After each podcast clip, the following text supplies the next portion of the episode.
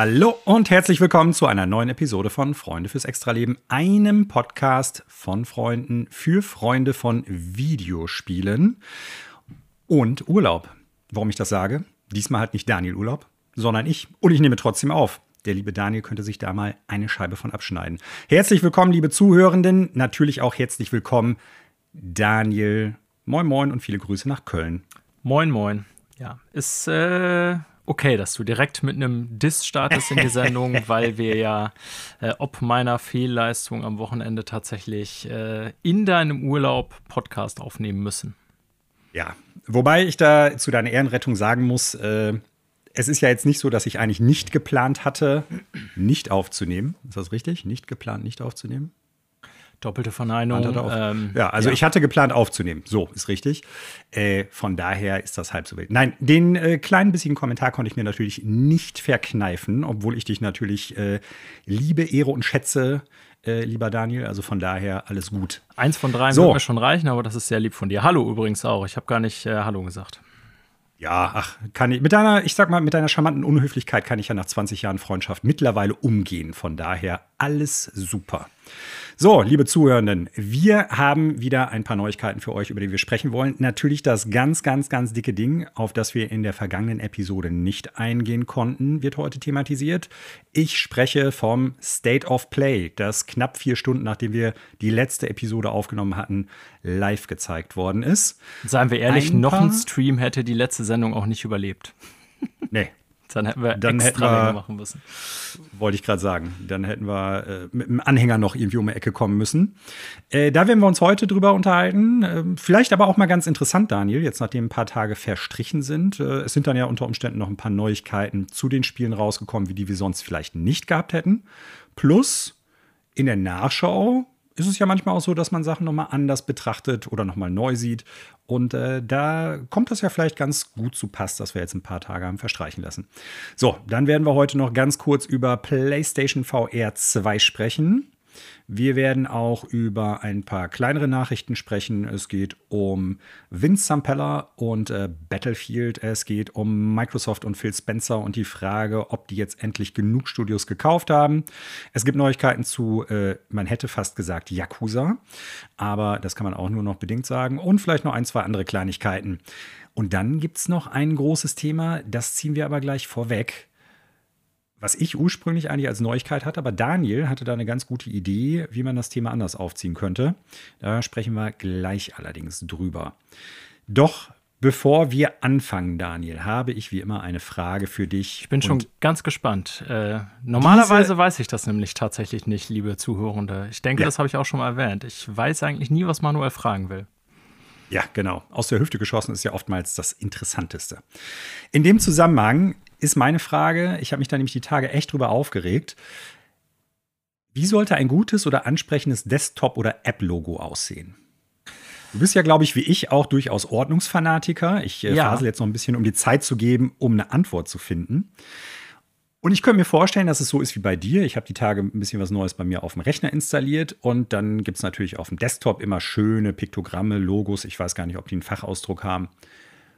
Und dann sind mir die Piktogramme immer am wirklich negativsten aufgestoßen und die stören mich optisch, wenn das im Prinzip einfach, ich sag mal, ein Logo ist, zum Beispiel von einem Spiel in dem Fall, und drum zu ist dann irgendein farbiges Viereck, was dann natürlich auch nie zum Hintergrund passt, den man hat.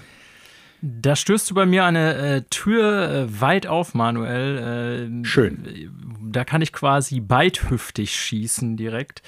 ähm, das ganze Thema ist ja auch äh, unter Switch-Nutzern ein großes. Ne? Da werde ich jetzt ja. äh, so.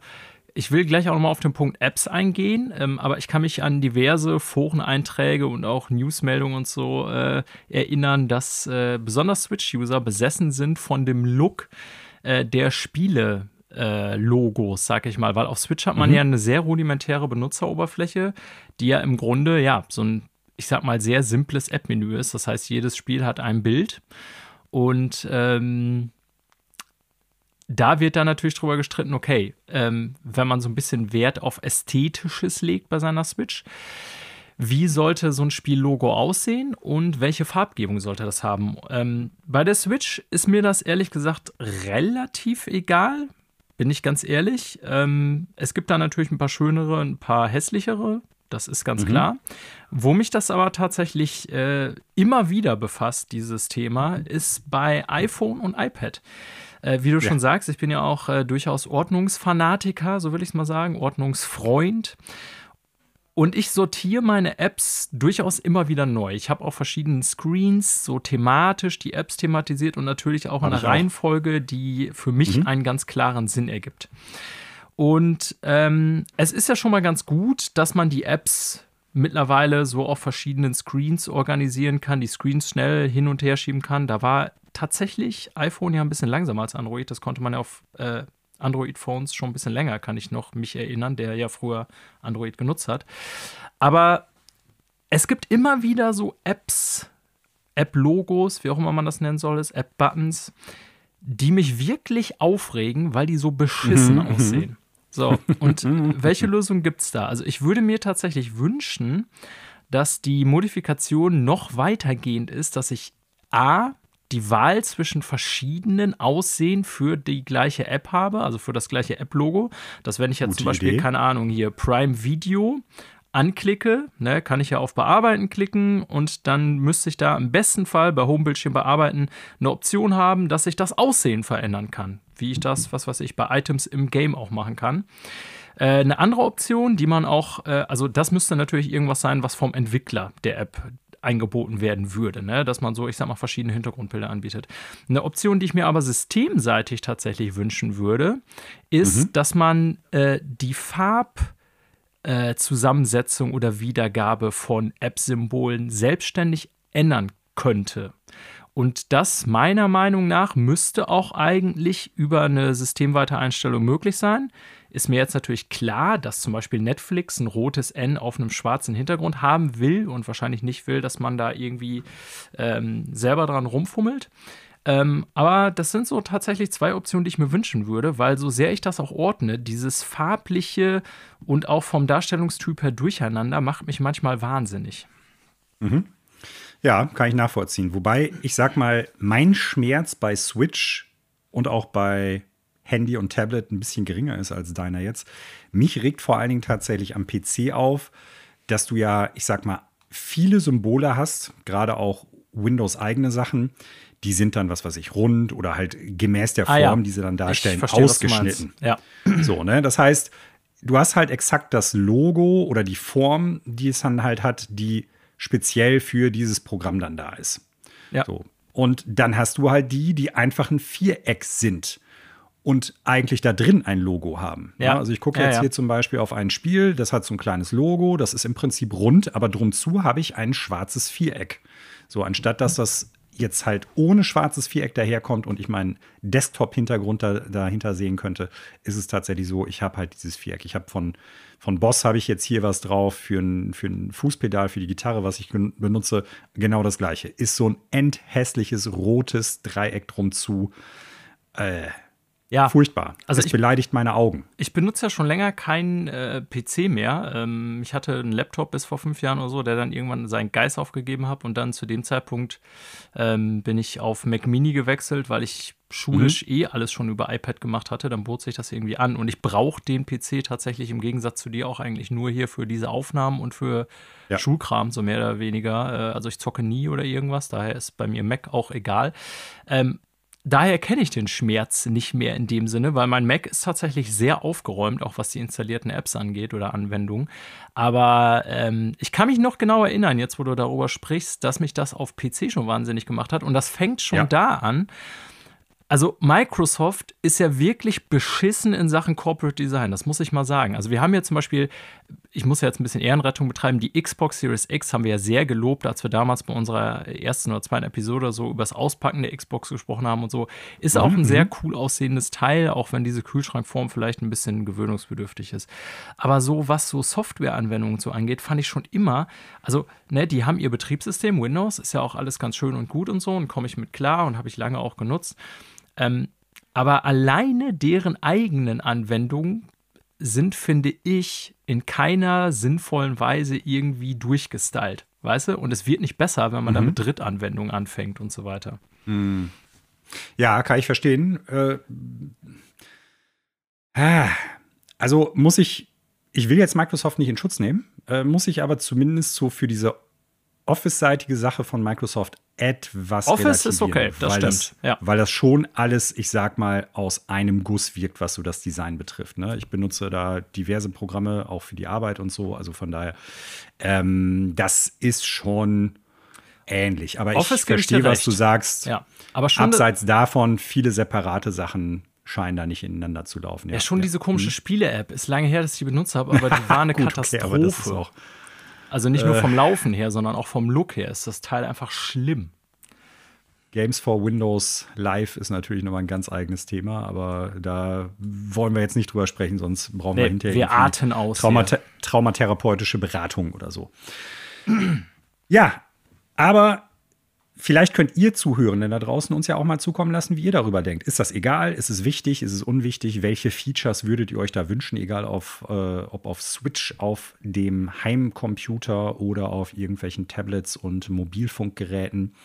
Ihr könnt uns das gerne zukommen lassen. Äh, kommt mit uns in Kontakt. Schreibt uns von äh, unserer Seite aus. Freuen wir uns da natürlich immer, immer, immer drauf. Ihr könnt äh, etwaige Kommentare, ich sag mal, auf den Social Media Kanälen von uns da lassen. Oder ihr schreibt uns einfach unter ffelpodcast.gmail.com.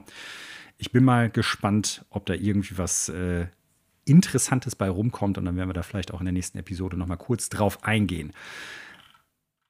Aber Daniel, bevor wir jetzt die zweite wichtige Frage stellen, jetzt springe ich ein bisschen rum, kommen wir zu dem großen Thema, von dem ich eingangs schon gesprochen hatte. Aha. Und zwar geht es um ein Leck bei einem sehr, sehr, sehr großen, sehr prominenten Studio, nämlich bei Rockstar. Und äh, das Leck, um das es geht, beziehungsweise vielmehr das Spiel, das geleckt worden ist, ist GTA 6. Ich denke, ohne dass es offiziell angekündigt worden ist, soweit ich weiß, bisher, eins der am meisten erwartetsten Spiele automatisch. Also wenn GTA raus ist, dann ist, glaube ich, das nächste GTA eins der meisten erwar meist erwartetsten Spiele überhaupt.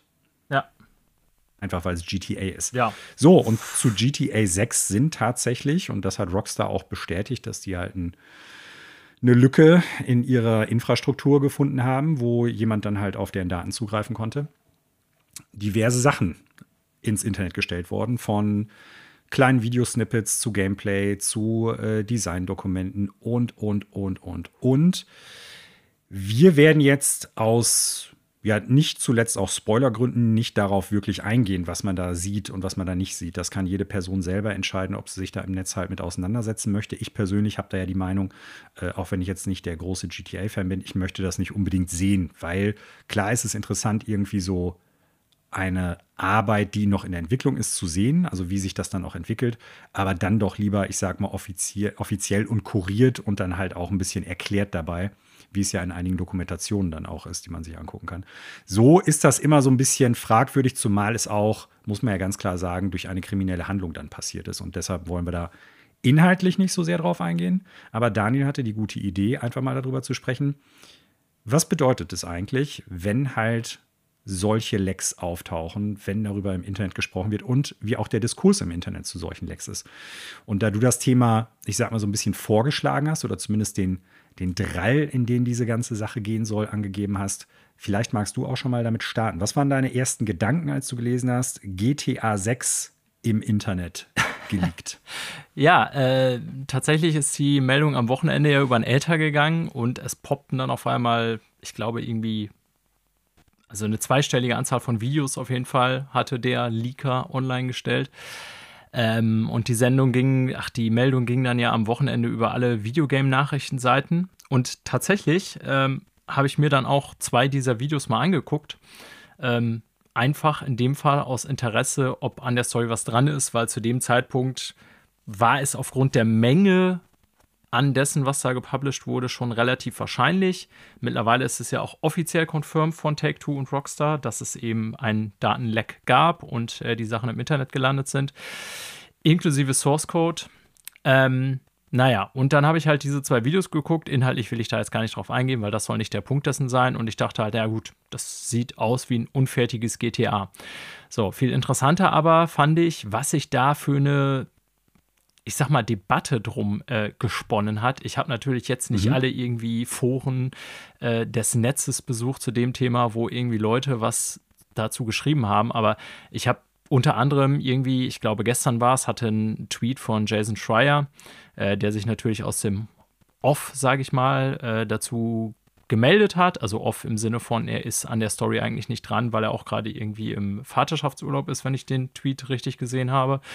Ähm, sprich nicht arbeitet, aber er hatte ja vorher eben schon mal Berichte dazu veröffentlicht, dass es eben wahrscheinlich in Vice City wieder sein wird und dass es einen weiblichen Charakter mhm. gibt und bla bla bla. Also war irgendwie so in der Coverage von GTA 6 involviert, so würde ich es mal sagen, und ist natürlich auch einer der prominentesten Enthüllungsjournalisten im Bereich Videospiele. Naja, und er hatte dann irgendwie mit Quellen Rückmeldungen gehalten und hatte das dann jetzt, bevor offiziell Take-Two und Rockstar das auch auf deren Internetseite gepublished haben, gesagt, ja, das ganze Ding ist echt, wie ihr auch wahrscheinlich alle schon vermutet vermutet habt. Ähm, und was das bedeutet für die Entwicklung des Spiels, ist jetzt noch gar nicht abzusehen, aber da es eben auch um Source Code geht, könnte das schon erhebliche Implikationen haben für die Entwicklung des Spiels. Und dann habe ich mal so die Kommentarliste mir zu diesen Tweets von ihm durchgelesen und habe echt gedacht, Alter, was, also ich meine, ich habe Internetkommentare gelesen, eigentlich weiß jeder schon, was jetzt kommt. ähm, ich habe wirklich mir gedacht, was stimmt eigentlich mit diesen Leuten nicht? Also es fängt an bei dem Typen, der das aus welchen Gründen auch immer ähm, ja, geklaut hat, so es mal sagen, die Sachen. Ne? So, und bevor ich jetzt gleich darüber Sinn mache, äh, darüber spreche, was es überhaupt für einen Sinn macht, sich Pre-Alpha-Footage von in Entwicklung befindlichen Spielen anzuschauen, um daraufhin ein Urteil über das Spiel bilden zu wollen, ähm, eben zu dem Typen, dessen Echtname kennt man natürlich nicht, aber der das irgendwie ähm, gepublished hat.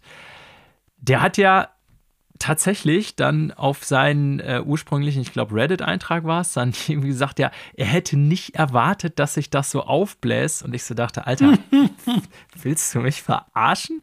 Also keine Ahnung, wenn du Sachen zu GTA 6 postest, noch und nöcher und irgendwie damit irgendwie rumschwänzelst, dass du Source Code verfügst, ja, wie soll das denn keine Riesenwelle machen? Und dann, und da habe ich gedacht, okay, jetzt geht es hier in den Bereich Hybris, hat er ja irgendwie ähm, noch gepostet. Ich lese es mal vor. Okay, so this has gone unexpectedly viral. Ne? Unexpectedly. Woke up to. Also, ja. vielleicht für die Leute, die jetzt des Englischen nicht mächtig sind oder vielleicht nicht mehr ganz so fit sind. Also, äh, unerwartet viral soll ja. das gegangen sein. Und genau, das ist einfach völlig unerwartet. Das so. war von vornherein klar. Ähm, und dann postet er ganz öffentlich hier: If you are an employee of Rockstar or Take Two and you're trying to contact me, send me a messaging containing bla bla bla bla bla on Telegram, also die Nummer, or you can email me at bla bla bla at bla bla bla. Also seine E-Mail-Adresse will ich jetzt hier gar nicht beschreiben. So. I will try to read all these replies soon. I'm looking to negotiate a deal. Also der Typ brüstet sich tatsächlich im Internet damit und sagt, ja, ich werde einen Deal mit euch aushandeln, wo ich mir denke, Alter, also wie gesagt, das in, ja, ja, das ist Erpressung. Genau, so. Also ich, ich bin ja in der Sendung, äh, glaube ich, habe ich das mehrfach klargestellt, äh, der Letzte, der irgendwie äh, Corporations, große Firmen, große Publisher im Bereich von Videospielen irgendwie in Schutz nehmen möchte im Sinne von, ja, äh, die armen Leute, denen habt ihr jetzt was geklaut. Ähm, aber, also, mhm. Ja, ja, du weißt schon, glaube ich, woraus ich, worauf äh, ich hinaus Ich vermute will. es, ja. Mhm. Ähm, ja. So ein Verhalten, an dem ja auch eine Menge Leute arbeiten. Ähm, genau. Äh, das ist so asozial, ich kann nichts anderes sagen, was der Typ da macht. Also, wie gesagt, ich bin jetzt noch gar nicht auf der Ebene zu sagen, ähm, wie geht man mit solchen Leaks um und wie ist das inhaltlich zu bewerten, was man sieht. Einfach nur diese Tat an sich. Der Typ stellt sich da jetzt als der Held da und ist einfach nur ein armes, kleines, dummes Würstchen mit Computerkenntnissen, der jetzt, und das darf man nicht vergessen, zu seinen eigenen Gunsten nichts anderes interessiert den.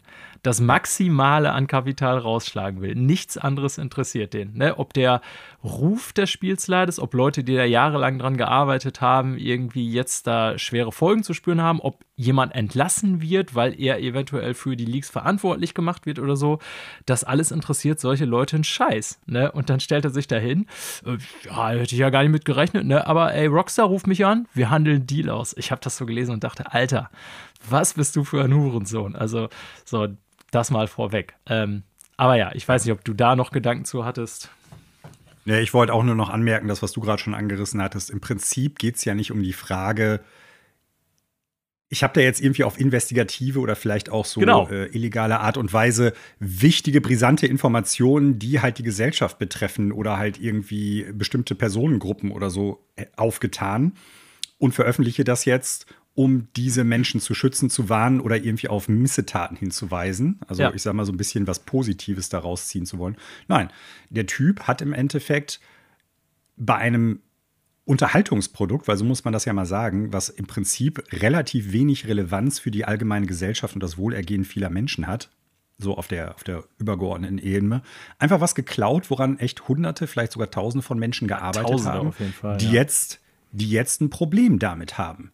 Weil dieser Typ, um sich selber zu bereichern und vielleicht so ein bisschen äh, Internet-Fame abzugreifen, wie die Kids heutzutage in Neudeutsch sagen würden, einfach das gemacht hat. Ne? Der will halt Kohle und den Fame. Ja, und also. Das ist, ist schon niedrig. Genau, so. Das hat, das hat null journalistischen Wert. Hier geht es nicht irgendwie um die Arbeitsverhältnisse bei Quantic Dream, die jemand an die Presse durchgesteckt hat oder was weiß ich was. Ne? So ja. Stories, die wir in der Vergangenheit ja auch schon im Podcast besprochen haben. Oder um Crunch Culture bei Rockstar oder so. Hier geht es rein darum, ne, wie das so ist in der heutigen Internetwelt, äh, für eine Welle zu sorgen, irgendwie der geilste als der geilste Typ dazustehen und vor allen Dingen, und das sieht man an seiner Aussage, sich finanziell zu bereichern. Ne, ja. An der Arbeit von anderen. So. Und wie gesagt, ich will jetzt gar nicht irgendwie Take-Two oder Rockstar in Schutz nehmen im Sinne von, die haben kein Geld. Ja, aber letztendlich sitzen da auch eine Menge echte Menschen dran, die eine Menge Stunden kloppen und du klaust dir deren Arbeit und willst damit Geld machen. Ja, das ist einfach asozial, nichts anderes. So. Und warum ich das sage, ist, dass wirklich Leute in Forum behaupten, ja, das, was der da gemacht hat, ist ja eine Heldentat, weil wir alle haben das Recht darauf zu wissen, was bei GTA 6 passiert.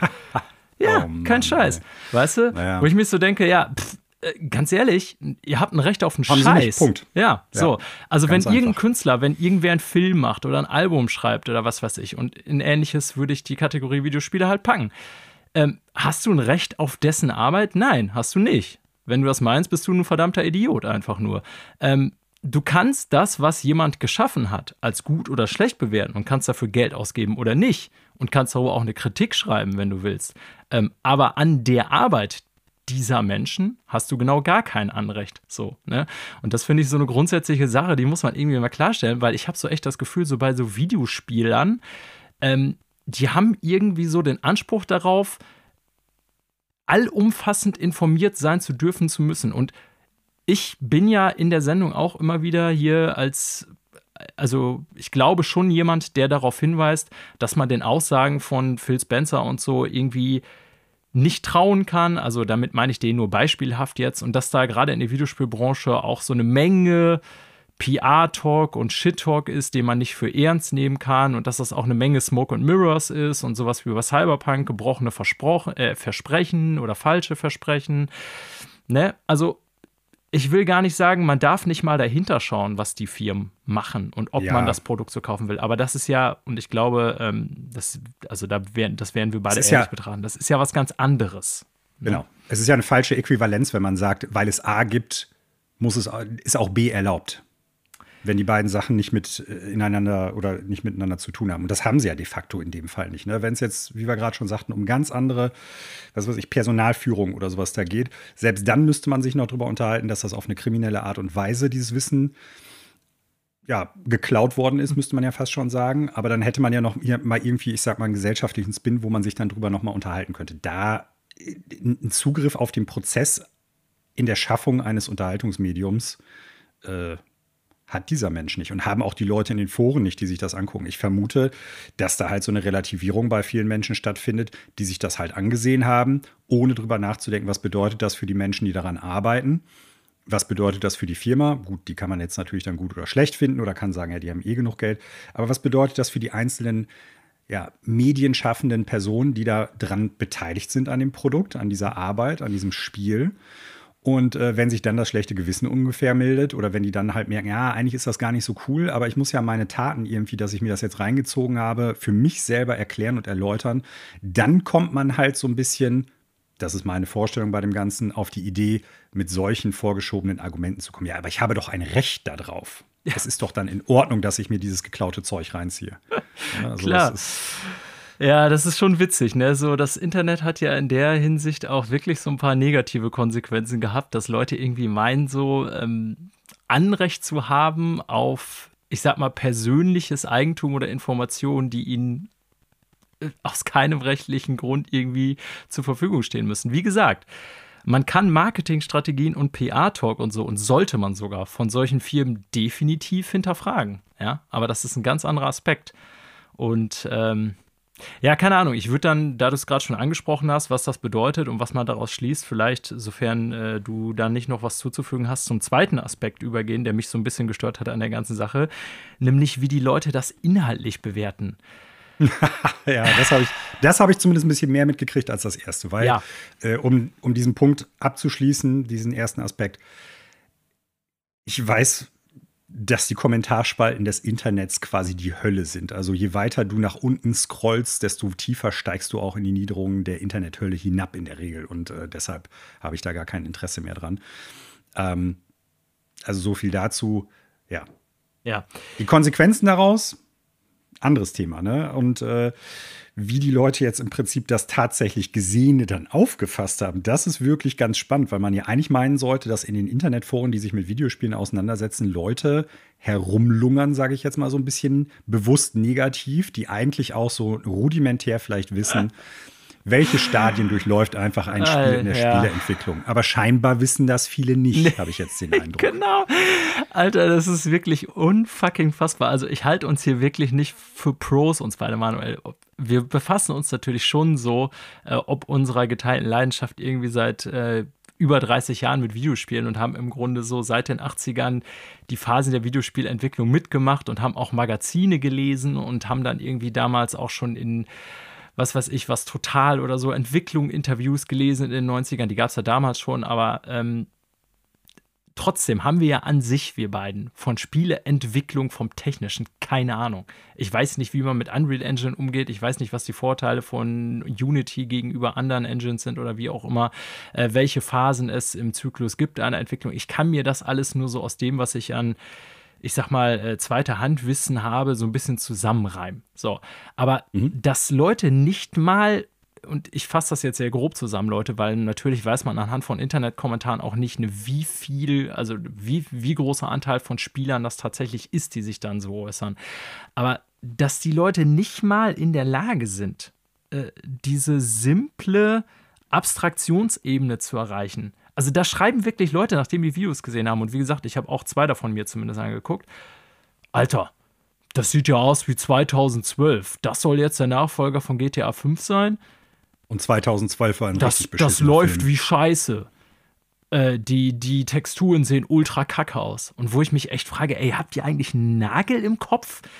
Also keine Ahnung, ein unfertiges Videospiel, wie soll das denn bitte aussehen? Also ich mache jetzt mal ein Äquivalent, Manuel. Wenn wir irgendwie im, im, im, Studio Schlagzeug und Bass aufgenommen haben, ja, und die Spuren einfach ungemischt, ungemastert, ungeallest, unprozessiert auf den Markt hauen würden als neue Songs, ja gut, könnte es irgendwie auch äh, Liebhaber für geben im Bereich von Musik, die dann sagen würden, ja, das ist ein geiler, roher Experimentell-Sound oder was weiß ich was.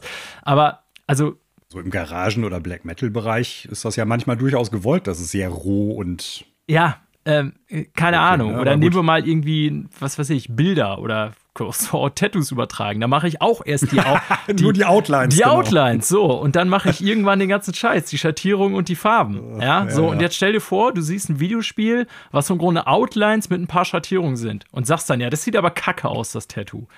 Also. Wirklich, so viel Ignoranz auf einem Haufen, äh, wie da auch rauskam aus dieser Meldung. Also damit meine ich wirklich, ich habe nicht viel gelesen, weil irgendwann, ne, wie gesagt, der Grundfehler ist, sowas überhaupt zu lesen, wie du schon sagst. Weiß ich ja auch eigentlich selber. Aber egal, ob irgendwie Reddit oder Twitter, ähm, YouTube, kannst du dir nicht angucken, die Kommentare, weil du denkst, die Leute sind zu dumm, um eins und eins zusammenzurechnen.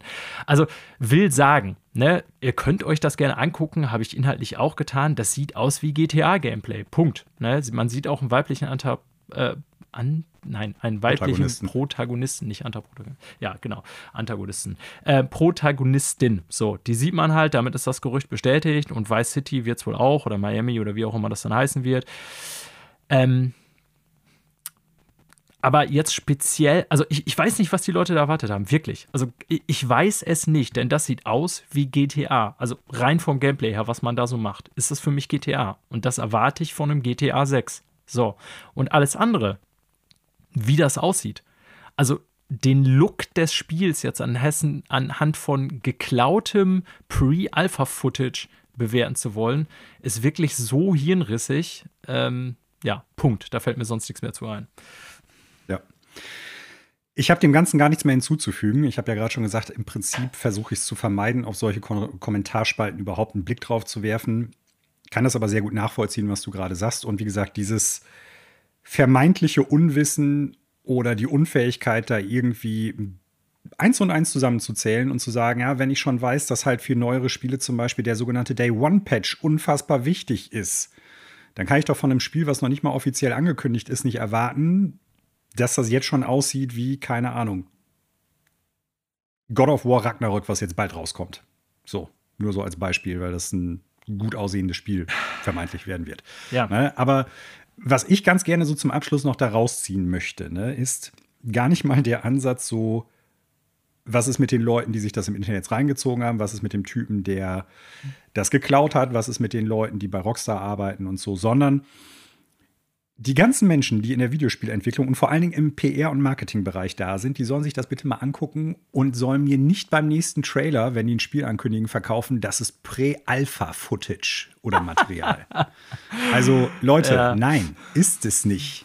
Wenn ihr wisst, euer Spiel wird nicht sehr viel besser aussehen, ist das nicht schlimm. Kein Spiel muss, äh, was weiß ich, wie, wie das beste Spiel aller Zeiten aussehen. Wenn es das kann, natürlich toll. Aber Videospiele müssen nicht immer State of the Art sein. Die Switch und Nintendo zeigen das seit Jahrzehnten auf technischer Ebene. Ein gutes Art Department und vor allen Dingen sehr gutes Gameplay vermögen Spiele auch anderweitig zu tragen. Bitte verkauft mir Videospielmaterial, das ihr in Trailern zeigt, nicht mehr als Prä-Alpha-Footage, weil sonst müsste es so aussehen wie das, was man da teilweise bekommen hat. Ja, ist ein fairer Punkt. Das äh, ist dann wieder die andere Seite der Vermarktungsmedaille, was wir auch kritisieren, die Render-Blender-Trailer. Ähm, ist ja nochmal. Ja, die dann noch mehr versprechen, ne? Und dann steht bei, ja, bei so einem perfekt CGI äh, ausgearbeiteten Shit sozusagen äh, dann noch Pre-Alpha-Footage drunter. Also das, ja. Das ist totaler Blödsinn, ja. ja.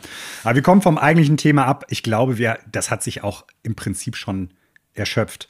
Also, liebe Zuhörerinnen, ja. ihr könnt euch das natürlich äh, reinziehen. Es war ja auch ein Thema diese Woche, ne? Ja, so in der Ist es ganz klar. So. Aber ich finde, dass das Ding an sich, diese Videos, sind jetzt gar nicht so besprechenswert. Und deswegen ging es mir eher um das Drumherum sozusagen. Vor allen Dingen, weil wir wissen gar nicht, wie lange das Spiel noch braucht, bis es dann irgendwann mal der einst angekündigt sein wird und rauskommt. Und bis dahin können sich noch super viele Sachen ändern. Teilweise werden ganze Konzepte noch mal komplett von vorne angefangen, alte Sachen rausgeschmissen. Vielleicht bleibt davon kaum noch was übrig. Jetzt vielleicht sogar noch mehr. Ne? Dadurch, dass vieles bekannt ist, ist halt die Frage, werden die dann bewusst ganz vieles noch mal auf Null setzen, um die Spielenden noch zu überraschen, wenn das Spiel rauskommt oder sowas? Weiß man nicht. Äh, wir wollen auch euch kein schlechtes Gewissen machen, wenn ihr euch das reinzieht oder durchlest. Darum geht es uns gar nicht. Aber vielleicht in dem Zusammenhang mal überlegen, bevor man dann irgendwie auf, das, auf die Tastatur haut und irgendwie einen ranzigen Kommentar dazu abgibt, wie schlecht das doch aussieht. Beziehungsweise auch wenn man sich das anguckt, nochmal eben überlegen, wie ist es überhaupt dazu gekommen? Was ist das für ein Mensch, der das im Prinzip ins Netz gesetzt hat? Was sind die Ambitionen für diesen Bauern? Und welche, ich sag mal, zumindest Implikationen gibt es halt auch für die Menschen, die daran arbeiten. So, und wenn man dann entscheidet, ich kann mir das trotzdem noch reinziehen, alles schön und gut, macht das, ist überhaupt nicht die Frage, aber es ist halt so eine Seite, die irgendwie in der Diskussion, und das hast du, finde ich, ganz gut auch dargelegt, Daniel, etwas verloren gegangen ist. Yes. So, und nach der Frage, ob man sich jetzt äh, geleaktes Footage zu GTA 6 reinziehen kann, äh, stellen wir uns die Frage, was wird denn hier gespielt? Hm. Das stellen wir uns die Frage. Ja, und die stelle ich ganz speziell an dich, Daniel. Hau ha. raus. Ja, ich habe tatsächlich äh, in der vergangenen Woche, auch wenn ich äh, nicht ganz so viel Zeit hatte wie gewünscht, weil ich am Wochenende in der mhm. Heimat war, zwecks Geburtstagsbesuch meines Neffen, pipapo. Äh, hatte ich am Wochenende wenig Zeit zum Zocken, aber vorher habe ich ein bisschen was geschafft. Ähm, beziehungsweise ein Spiel habe ich sogar am Wochenende gespielt, aber kommen wir jetzt zu. Ich habe hm. letzte Woche Shredders Revenge bekommen und angefangen. Jetzt, mhm. glaube ich, äh, sechs Missionen, glaube ich, durch von, ich habe mal geguckt, was sind 16 oder so, meine ich. Ja, irgendwie sowas. Irgendwie mhm. ein gutes Drittel des Spiels, ein bisschen mehr. Ähm, gefällt mir richtig gut. Ne? Ich war ja eh, wie Super. gesagt, mhm. äh, Kawabanga Collection so in einer Turtles-Laune irgendwie komischerweise, die ich so gar nicht eingeplant hatte. Und ähm, ist ein richtig gutes Spiel, über das du hier auch schon gesprochen hast. Deswegen will ich mich jetzt gar nicht so mega äh, darüber auslassen. Aber äh, mir gefällt, dass es eine Mischung aus, ja, tatsächlich, wo ich jetzt ja die alten Teile teilweise gespielt habe, dass es eine Mischung aus Reminiszenz an die alten Teile ist, also Levelabschnitte oder auch Namen so teilweise übernommen wurden, aber es mhm. ist doch so viel Neues drin, dass es nicht einfach nur ein Remake oder eine Kopie ist. Und das äh, ja. gefällt mir richtig gut, muss ich sagen. Ähm, ja. Soundtrack ist super, spielt sich Auf auch sehr Fall. gut. Das, das äh, Sprite-Work, wenn man das so nennen kann, ist mhm. tatsächlich mhm. sehr gut. Es gibt, ich habe noch überlegt, ähm, ob du das damals gesagt hast, ich glaube aber ja. Es gibt so ganz paar Sachen, die mich in der Steuerung stören, die so ein paar Ungenauigkeiten hat. Also mhm. An sich, ein solider Brawler spielt sich auch flüssig und spielt sich auch sehr viel flüssiger als die alten Teile, wie ich jetzt ja, definitiv bemessen kann nochmal, aber es war mir eigentlich auch vorher schon klar. Es gibt so ein paar kleine Sachen. Im Grunde hat man ja so drei belegte Tasten mehr oder weniger, wie das damals bei den alten Teilen auch schon war. Da waren es auch teilweise nur zwei, so mit Schlag, Springen und Rollen bei Shredder's Revenge. Und es nervt manchmal ein bisschen, dass du so ein ähm, Auto-Lock-System hast, wo du dann, wenn du an Gegnern nah dran stehst, statt die zu schlagen, die direkt packst. Und wenn du da nicht direkt die, die äh, Wurfbewegung machst, ähm, kann es dazu kommen, dass du irgendwie quasi dir deinen äh, digitalen Gegner am Kragen packst. Ähm, kurz Moment Pause ist, weil du nicht gerafft hast, okay, ich wollte den jetzt eigentlich schlagen, leider habe ich den aber gepackt und dann wämst sich einer von hinten um in der Zeit, wo du kurz nicht den entsprechenden äh, Trigger-Prompt durchführst. Das war so ein paar Situationen, wo man, wo ich dann so quasi unnötig Energie verloren habe, wo ich mich ein bisschen geärgert habe, weil ich dachte, naja, mhm. so wirklich was konnte ich dafür nicht. Ja. Wo dann der, der Kombometer quasi wieder auf Null gesetzt wird, deshalb. Genau, ja. Mhm. Das ähm, ist ärgerlich, klar. Ja, das sind aber kleine Mängel an einem insgesamt, ich habe es noch nicht durch, aber so, ja, erwartbar. Ich habe es bei dir auch schon ganz kurz gesehen, äh, aber trotzdem sehr runden Spiel, würde ich jetzt mal ja. so sagen. Ja. Würde ich auch so sehen. Und äh, ich meine, ich fand, dass das Spiel durchaus dadurch glänzt, dass die Level ja nicht besonders lang sind und man kann das gut zwischendurch spielen. Also es ist jetzt weder so anspruchsvoll, dass man nicht das neben ein, zwei anderen Spielen nebenher zocken kann, und wie gesagt, es ist jetzt ja auch nicht so strukturiert, dass man es am Stück durchspielen muss oder sowas, sondern weil du halt so eine Level- und Missionsstruktur hast, ja. kannst du halt so ein Level in fünf bis zehn Minuten ja durchperlen. Auf jeden Fall. Hast du immer noch einen coolen Boss am Ende, die auch in der Regel, genauso wie alle anderen Charaktere, die auftauchen, ja super, super viel Fanservice mitbringen. Also ich bin jetzt nicht hundertprozentiger Turtles- äh, Kenner, dass ich alles auch aus den Comics oder sowas kenne, aber zumindest so die bekanntesten Namen sind alle dabei auf irgendeine Art und Weise. Ja. Also, es sind sogar zwei, drei Charaktere bei, die ich nicht kannte. So, aber selbst die, die man jetzt vielleicht eher als unbekannt eher sehen würde, die man aber noch kennen könnte, waren auch dabei. Und äh, sehr cool. Also gefällt mir, also mir hat es sehr, sehr gut gefallen, ja, ganz klar. Ja. Kann ich dir nur beipflichten. Ja, ich übernehme mal ganz kurz. Ja. Oder nee, nee, wolltest du schon was alles gut. Finales alles gut. sagen dazu?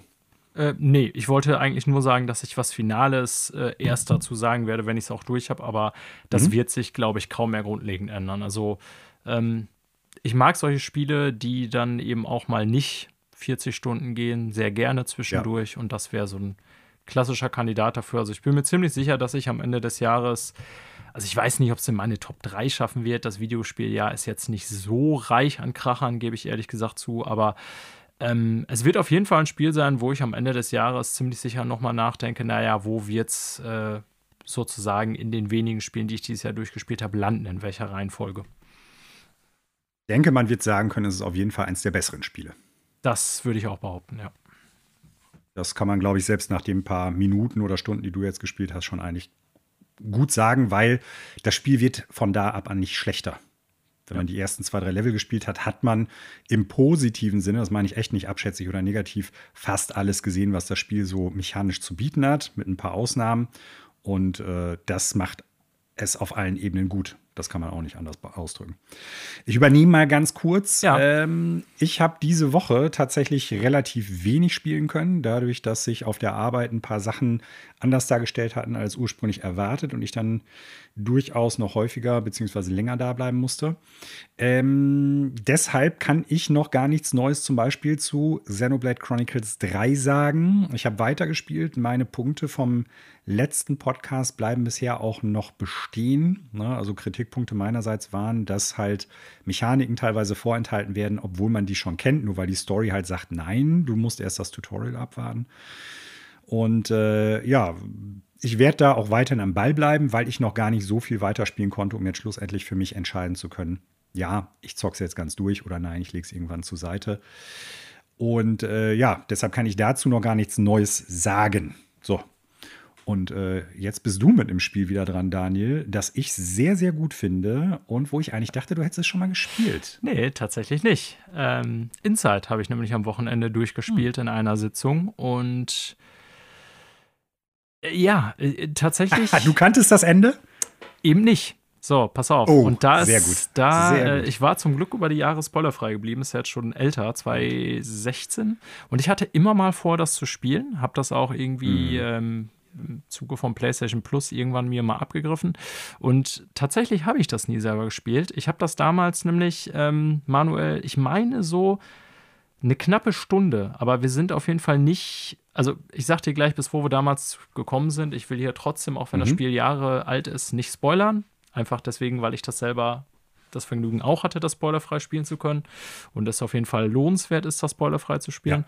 Ja, absolut. Ähm, ich hatte es damals, haben wir, und ich bestimmt waren wir da auch sogar zusammen, meine ich, bei unserem damals gemeinsamen Freund Jörg gesehen. Und da haben wir, glaube ich, so eine mhm. Stunde ungefähr das gespielt. Also ich kann mich noch sehr genau an diese mhm. Anfangspassage erinnern, wo man durch den Wald ja. läuft. Und ich habe das dann tatsächlich nie wieder gespielt, weil zu dem Zeitpunkt hatte ich da irgendwie keinen Bock drauf. Äh, oder weiß ich nicht, aber auf jeden Fall war es jetzt, ich fand das interessant, aber war keins der Spiele, was ich auf der Dings, auf der Liste hatte. Erst so einen gewissen Zeitraum später, weil so viele das immer wieder gelobt haben, habe ich gedacht, naja, irgendwann muss es doch nochmal spielen. Und weil ich am Wochenende bei meinen Eltern war, irgendwie da mal einen Abend alleine war und da meine PS4 nur in Klammern hatte, ähm, habe ich dann gedacht, so installiere ich mal ein Spiel, was ich so an einem Abend durchpölen kann. Und das war so der perfekte Abend für Inside dann. Ja. Und äh, ja, dann habe ich das tatsächlich mhm. in einem Zug durchgespielt. Und äh, da ich zum Glück über den weiteren Verlauf nach der ersten Stunde nicht Bescheid wusste, ist mir dann die letzte 20 Minuten oder wie auch immer so von der Zeit her zu bemessen, ähm, waren mir zum Glück nicht bekannt. Und da muss man schon ja. echt sagen, das ist ein großer WTF-Moment. ja, definitiv, absolut. Also, also ja, so, sorry. Man, man, ja, man kann da ja jetzt auch gar nicht wirklich drüber sprechen. Nee, leider nicht. Man, man, muss es spielen, ja. Es, es ist verrückt. Also auf allen Ebenen. Sehr morbide, ist das das richtige Wort? Weiß ich nicht. Aber ist auf jeden Fall ein Spiel, äh, so auch vom Bizarr, würde ich sagen. Genau, so, so vom Gesamtfeeling her, muss ich sagen, wüsste ich nicht viel Vergleichbares. Ich muss ja. ganz klar sagen, ähm, das Spiel hat ja damals auch viele Zehn bekommen.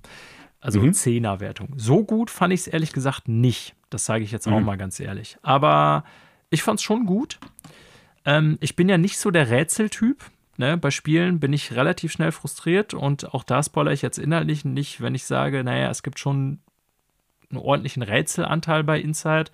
Das sind größtenteils jetzt keine super komplexe Sachen, aber es gab so. Ja, ich würde es Puzzle, Puzzle, eher Puzzle so, nennen, genau. nicht Rätsel. Ja. ja, genau. Mhm. Es gab so ein, zwei Sachen, da bin ich aber echt vor der Wand hängen geblieben, sozusagen.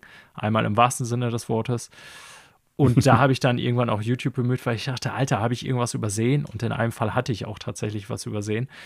Ähm, das andere bin ich nur nicht auf die Lösung des Puzzles gekommen. Ansonsten konnte ich das relativ straight durchspielen. Besonders schwer ist es ja nicht. Man stirbt natürlich an einigen Stellen ein bisschen voran, weil man erstmal gucken muss, okay, was muss ich da ja. jetzt machen? Das gehört aber auch zum Spielerlebnis dazu. Also ich glaube nicht, dass es so gedacht ist, dass man beim ersten Mal einen Run macht, der ohne Tode abläuft.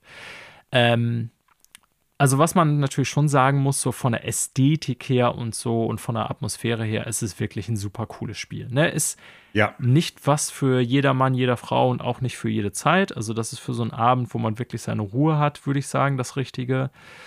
Ähm, Im Dunkeln am besten spielen. Genau, richtig. So, und ich fand so vom Gameplay und so weiter, war das irgendwie nichts Überragendes. Das machen andere Spiele nicht schlechter oder besser. Ne, deswegen auch mit diesen Puzzle-Dingern. Ich bin kein Riesenfan von solchen Sachen. Fand ich ganz nett, aber war jetzt nicht so, wo ich sagen würde, ja, das ist jetzt irgendwie spielerisch alles ähm, super geil. Das ist alles solide, spielt sich flüssig. Ähm, wo es glänzt, ist halt tatsächlich die ja, Darstellungsweise Story, wenn man das so nennen will. Ne, die Atmosphäre. So. Und da muss man schon sagen, jetzt speziell, wo sich die Story zum Ende hin entwickelt, dass das schon echt ein sehr mutiges und auch sehr cooles Spiel ist. Also wer ja. ist ja auch bei unserem Freund Marco sehr hoch in der Gunst, wie ich weiß. Hallo Marco, wenn du zuhörst. Ähm, ja, ich habe es tatsächlich bis heute nie nachgeholt. Bin froh, dass ich es nachgeholt habe, auch wenn es äh, andere Kleinode gibt, die ich deutlich besser finde. Also ist jetzt schwer, immer Spiele so anhand ihrer Länge oder ob es ein Download-Titel ist zu vergleichen oder so. Aber ich sag mal so aus einem ähnlichen, ähm, aus einer ähnlichen Richtung her. Journey zum Beispiel, das habe ich schon ziemlich schnell gespielt damals. Ähm, das fand ich sehr viel besser. Also Journey war für mich so ein Titel, wo ich wirklich ähm, nachhaltig echt krass beeindruckt war, so ob allem. Ne? Und ich will jetzt mhm. gar nicht sagen, dass Inside äh, schlechter ist im Sinne von als Spiel schlechter. Das ist, glaube ich, einfach nur eine Geschmacksfrage. Aber so in meiner persönlichen Skala fand ich Inside, gutes Spiel, kommt bei mir aber nicht an so ein Journey zum Beispiel dran. So, mhm. meine abschließende Einschätzung dazu. Ja. Kann ich durchaus verstehen, weil beide Spiele, ich sag mal, in komplett unterschiedliche Richtungen gehen. Nicht nur was das Gameplay betrifft, sondern ja auch, was ich sag mal so Stimmung angeht. Atmosphäre vor allen Dingen ja. betrifft. Ne? Genau. Und du hast bei Journey super viele kathartische Momente. Also ich glaube, jeder, der das Spiel gespielt hat, oder jede Person, muss man ja sagen, jede Person, die das Spiel gespielt hat, wird die Augen jetzt schließen können und wird an ein, zwei Momente denken, die super beeindruckend sind, wo man dann erstmal so, ich sag mal, so ein, so ein, so ein positives Grinsen vielleicht auf dem Gesicht hat oder sich einfach toll dabei gefühlt hat. Selbst wenn das Gameplay ja relativ rudimentär eigentlich bei Journey Absolut. ist. Absolut. Auch da, ähm, Gameplay ähm, äh, glänzt nicht, sag ich mal. Ja. Nee, genau. Aber es versucht ja behaupte ich jetzt mal, ohne mich da jetzt näher mit auseinandergesetzt zu haben, in eine ganz andere Richtung emotional zu gehen als jetzt Inside. Und Inside zum Beispiel ist ja jetzt nicht wirklich ein Horrorspiel oder gruselig, aber es ist unheimlich. Es hat eine unheimliche ja, Atmosphäre. Definitiv, ja. Auch mit Bizarr und unheimlich ja. auf, auf vielen Ebenen. Ja. So, ne? Und ich finde, deshalb sind die Spiele schon schwer vergleichbar. Ja, so, äh, ne? das stimmt. Ja. Und was man dann jetzt besser findet, also ich zum Beispiel finde Inside besser als Journey, ähm, liegt natürlich, wie du es eben schon gesagt hast, an der persönlichen Präferenz, aber auch daran, was erwarte ich von dem Videospiel, in welchem Mindset spiele ich das gerade, was möchte ich jetzt für Emotionen irgendwo auch gerade haben. Und äh, da fand ich an vielen Ecken und Enden, muss ich ganz klar sagen, Inside sehr viel überraschender als Journey. Auch wenn Journey natürlich viele, viele super, super coole Momente, super coole ja, kathartische Passagen, will ich es mal nennen, äh, hatte. Also ganz klar, beides super Spiele, aber ich glaube, sehr viel mehr auseinander können so kleinere Titel nicht sein. Und ich finde beide Spiele in der Kompaktheit, weil es ja beides auch sehr kleine Spiele eigentlich sind, was so den Umfang betrifft, nahe an der Perfektion, beide. Ja, finde ich auch. Also äh, klar, die sind so atmosphärisch, gebe ich dir völlig recht, überhaupt nicht vergleichbar. Eigentlich sollte das Ganze jetzt hier auch gar nicht auf den Vergleich hinauslaufen, aber jetzt sind wir da nun mal drin. Ähm, ich finde schon, dass man die, aber ich sag mal, nicht nur anhand der Spiellänge vergleichen kann, weil die beide eine sehr atmosphärische Geschichte erzählen. Das sind keine ja. Gameplay-First-Titel. Ne? Also ich könnte jetzt so anhand der Spiellänge zum Beispiel, müsste man ja auch Shredder's Revenge damit vergleichen können. Ist aber eine völlig andere Sorte von Spiel, wäre also Quatsch, das mhm. damit zu vergleichen. Ähm, ich finde Journey und Inside kann man auf einer gewissen Art und Weise halt schon vergleichen, weil auch wenn, wie gesagt, die in zwei, oder wie du richtig sagst, die in zwei sehr unterschiedliche Richtungen gehen, deren Hauptziel ja tatsächlich ist, ähm, über Atmosphäre Stimmung. eine Geschichte zu erzählen. Ne? Und beides Mhm. relativ kurze Spiele auch, insofern schon, da finde ich vergleichbar. Und ja, ansonsten gebe ich dir auch da bei deiner Einschätzung völlig recht. Ne? Da ist dann echt die Frage, ja, in welcher Stimmung bin ich, was will ich, mit was kann ich eher was anfangen. Ähm, ja, also ich wollte Inside damit auch als, ich sag mal, Gesamtkunstwerk überhaupt nicht schmälern. Nur Nein, eben aus, so aus den genannten Gründen wäre zum Beispiel Journey bei mir ähm, deutlich, deutlich höher, was ich so als Mhm, eins mhm. der besten Spiele tatsächlich nach wie vor sehe. Aber ja. Ja. kann ich wohl nachvollziehen. Eine letzte Frage habe ich dazu noch. Welches der beiden Enden hast du bekommen, Daniel? Ja, ich weiß, ich habe da nachher gelesen, dass es äh, zwei gibt. Ähm, Darfst du jetzt ja gar nicht sagen, weil sonst Genau. wär's ein Spoiler. So, ich, ich- wollte das nur noch mal so als Seitenhieb raushauen, Ja. weil es gibt ja noch ein zweites Ende, das nicht so spektakulär ist, sage ich dir auch ganz Okay. klar wie das erste. ich habe nämlich auch nicht mehr dann bei YouTube nachgeguckt, wie das zweite Ende aussieht. Ich habe äh, nur dann irgendwie gelesen, dass es tatsächlich ein zweites gibt. Und dann dachte ich natürlich, ja, egal. Ähm, wollte ich dann nicht normal spielen. Irgendwann gucke ich es mir bei brauchst YouTube an. du brauchst du auch gar nicht, wenn ich das noch richtig auf dem Schirm habe. Ah, okay. Also ich, ich ich weiß gar nicht, ob also es ist jetzt nicht so überraschend oder so irre wie das offizielle, dass das äh, richtige Ende, sag ich mal. Aber es lohnt sich, würde ich schon sagen, das auch zu machen, weil es halt noch mal so ein bisschen ja, Gedankenfutter ist für so das ganze Setting, die ganze Welt und das ganze Ding. Ähm, und du kannst ja einzelne Kapitel anwählen. Und es geht im Ja, Prinzip, das ist das jetzt stimmt. kein großer Spoiler, es geht darum, dass man die einzigen Collectibles, die man in der Welt finden kann, dass Ah, man davon, ich weiß jetzt nicht mehr, Disco-Kugeln. Genau, dass man davon 20 oder sowas findet. Ich kann dir nicht mehr sagen, wie viel es sind. Und äh, wenn du die alle gefunden hast, dann gibt es ein, ein Ort, wo du dann was machen kannst. Mehr kann ich natürlich jetzt nicht großartig hier auf dem Podcast äh, sagen, ohne da zu spoilern. Okay.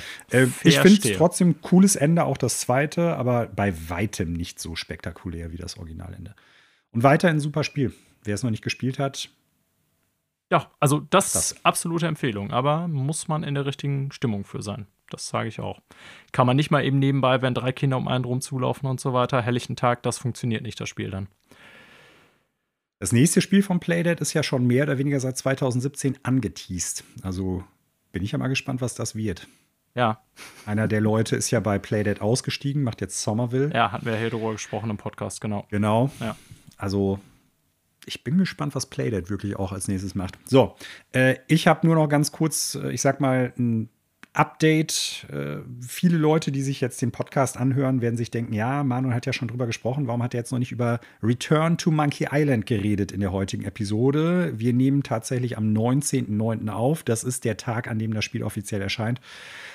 Das Spiel ist 20 Minuten, bevor wir jetzt angefangen haben äh, aufzunehmen, erst im Steam Store gewesen. Beziehungsweise vorbestellen konnte man schon lange, habe ich auch gemacht. Aber es war jetzt erst runterladbar. Ich vermute, dass 18 Uhr das erst freigeschaltet worden ist.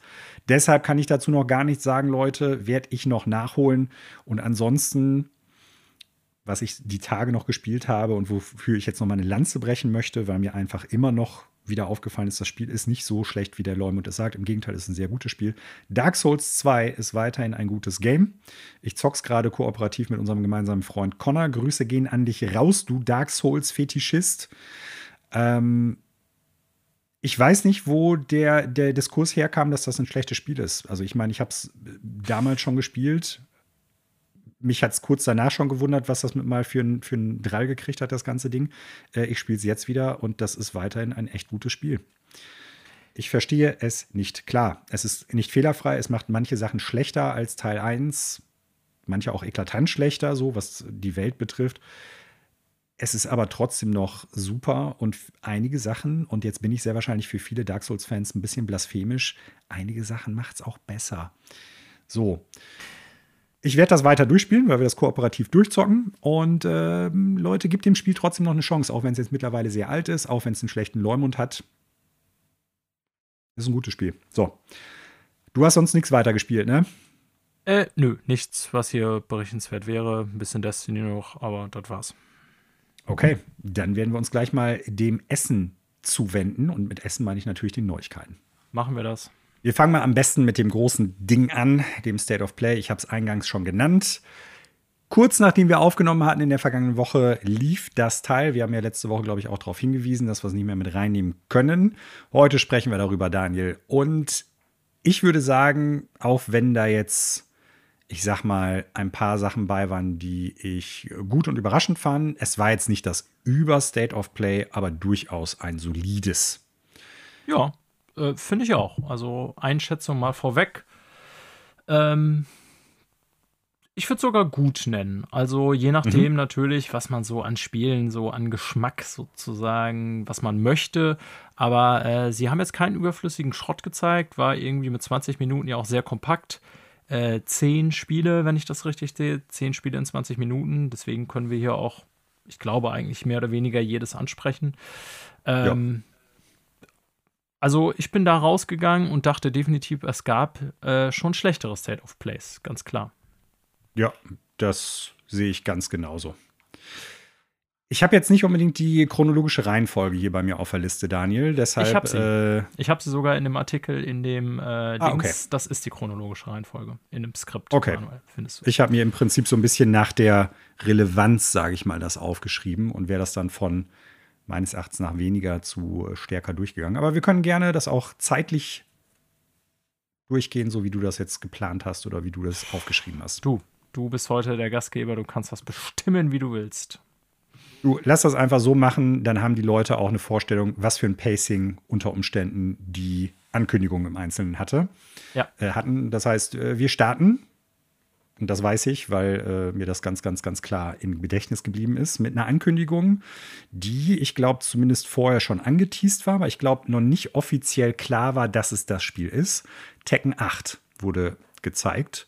Und es gab schon, ich weiß gar nicht, ob es auch in einem State of Play war oder irgendwie bei Microsoft oder wo auch immer. Irgendwo gab es ja schon mal einen Teaser, wo aber nicht ganz klar war, ist das irgendein Remake von einem alten Tekken-Spiel? Ist das der nächste Hauptteil der Serie? Und es ist tatsächlich die Weiterführung von Tekken. Und man hat halt Gameplay gesehen. Ja. Was, wie ich fand, als Nicht-Fighting-Game-Afficionado, äh, wie du das so oft sagst, durchaus gut aussah. Äh, ja, also muss ich auch sagen, ich, ich habe keine äh, Berührungspunkte zu Tekken. Ja, also ich habe es mal auf der PlayStation 1, glaube ich, gespielt bei einem Kumpel. Ich aber sagen, ja, bestimmt ja, also, hast du zwei und drei. Eins oh, von beiden hast du damals garantiert gespielt. Mag sein. Also ich kann mich erinnern, ich hatte ja damals nie eine PlayStation 1. Ich hatte äh, Nintendo immer nur als Jugendlicher, ähm, aber habe viel PlayStation bei Freunden gespielt und ich meine, dass wir da auch Tekken gespielt haben. War nie so ein Suchtspiel wie bei mir Street Fighter 2, was wirklich ähm, ja, also eine Zeit lang äh, extrem suchtartig bei mir verlief, so 93, 94 oder wann immer das mhm. auch rauskam für Super Nintendo. Ähm, aber seitdem habe ich mit Tekken auch nichts mehr im Hut und mit Fighting Games generell auch nicht, ähnlich wie du, obwohl du ja sogar ab und zu noch was spielst. Aber äh, um dir jetzt mal recht zu geben und das Ganze abzukürzen, also rein technisch betrachtet, finde ich, sah das erstmal ziemlich fett aus. Ja. Ähm, ich bin mir gar nicht sicher. Ich glaube, bisher nur für PS5 angekündigt, ne?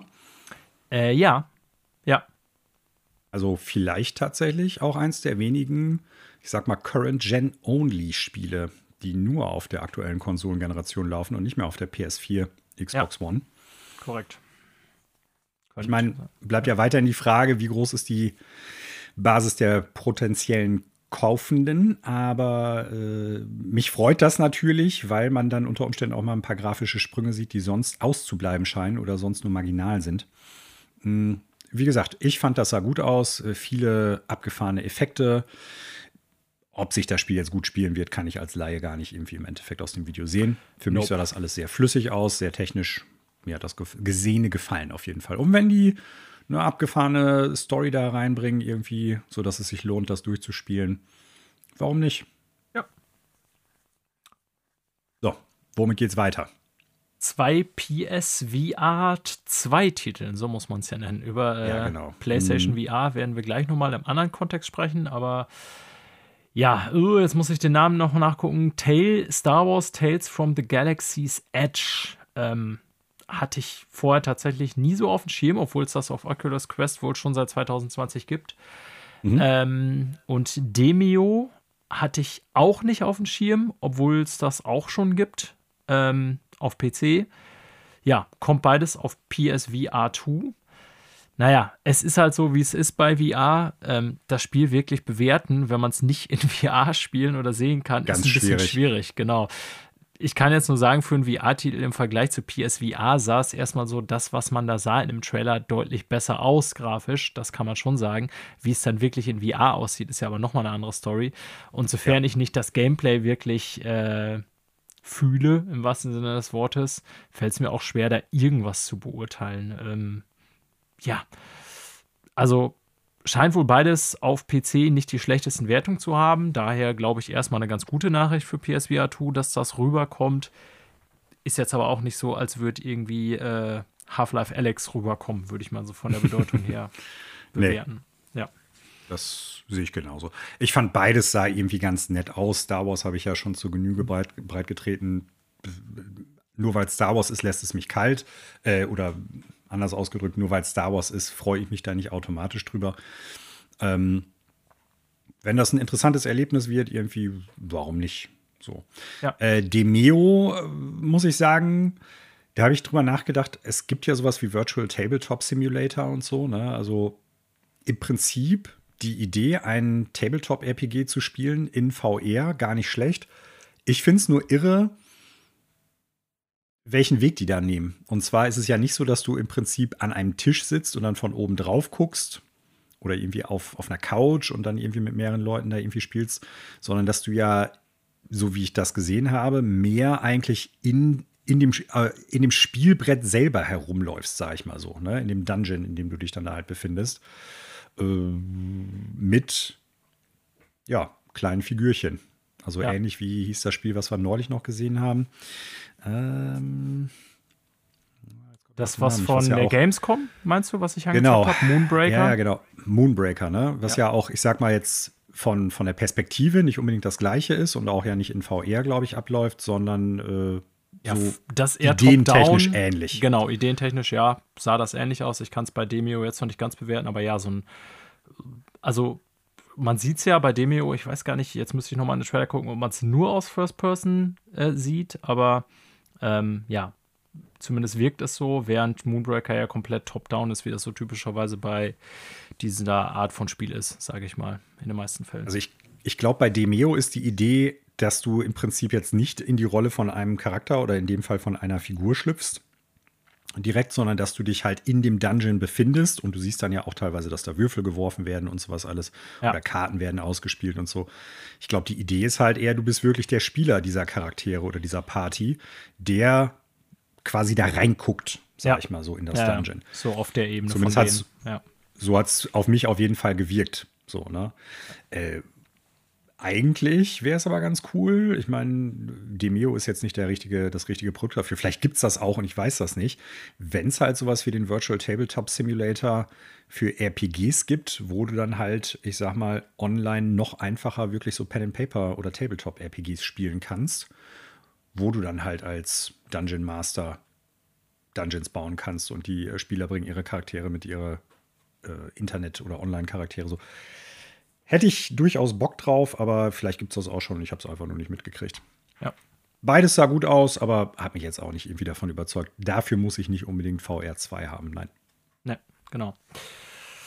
Ja, ich mache mal einfach weiter, weil ich ja hier die Reihenfolge vor Augen habe. Das nächste Spiel ist ja eigentlich eher deins wieder gewesen, Manuel. Ähm, Mhm. Jetzt musst du uns aufklären, Like a Dragon Ishin ist das Game. Äh, was ist das nochmal für ein Game? Das gab es ja eigentlich ist das schon lange, ne?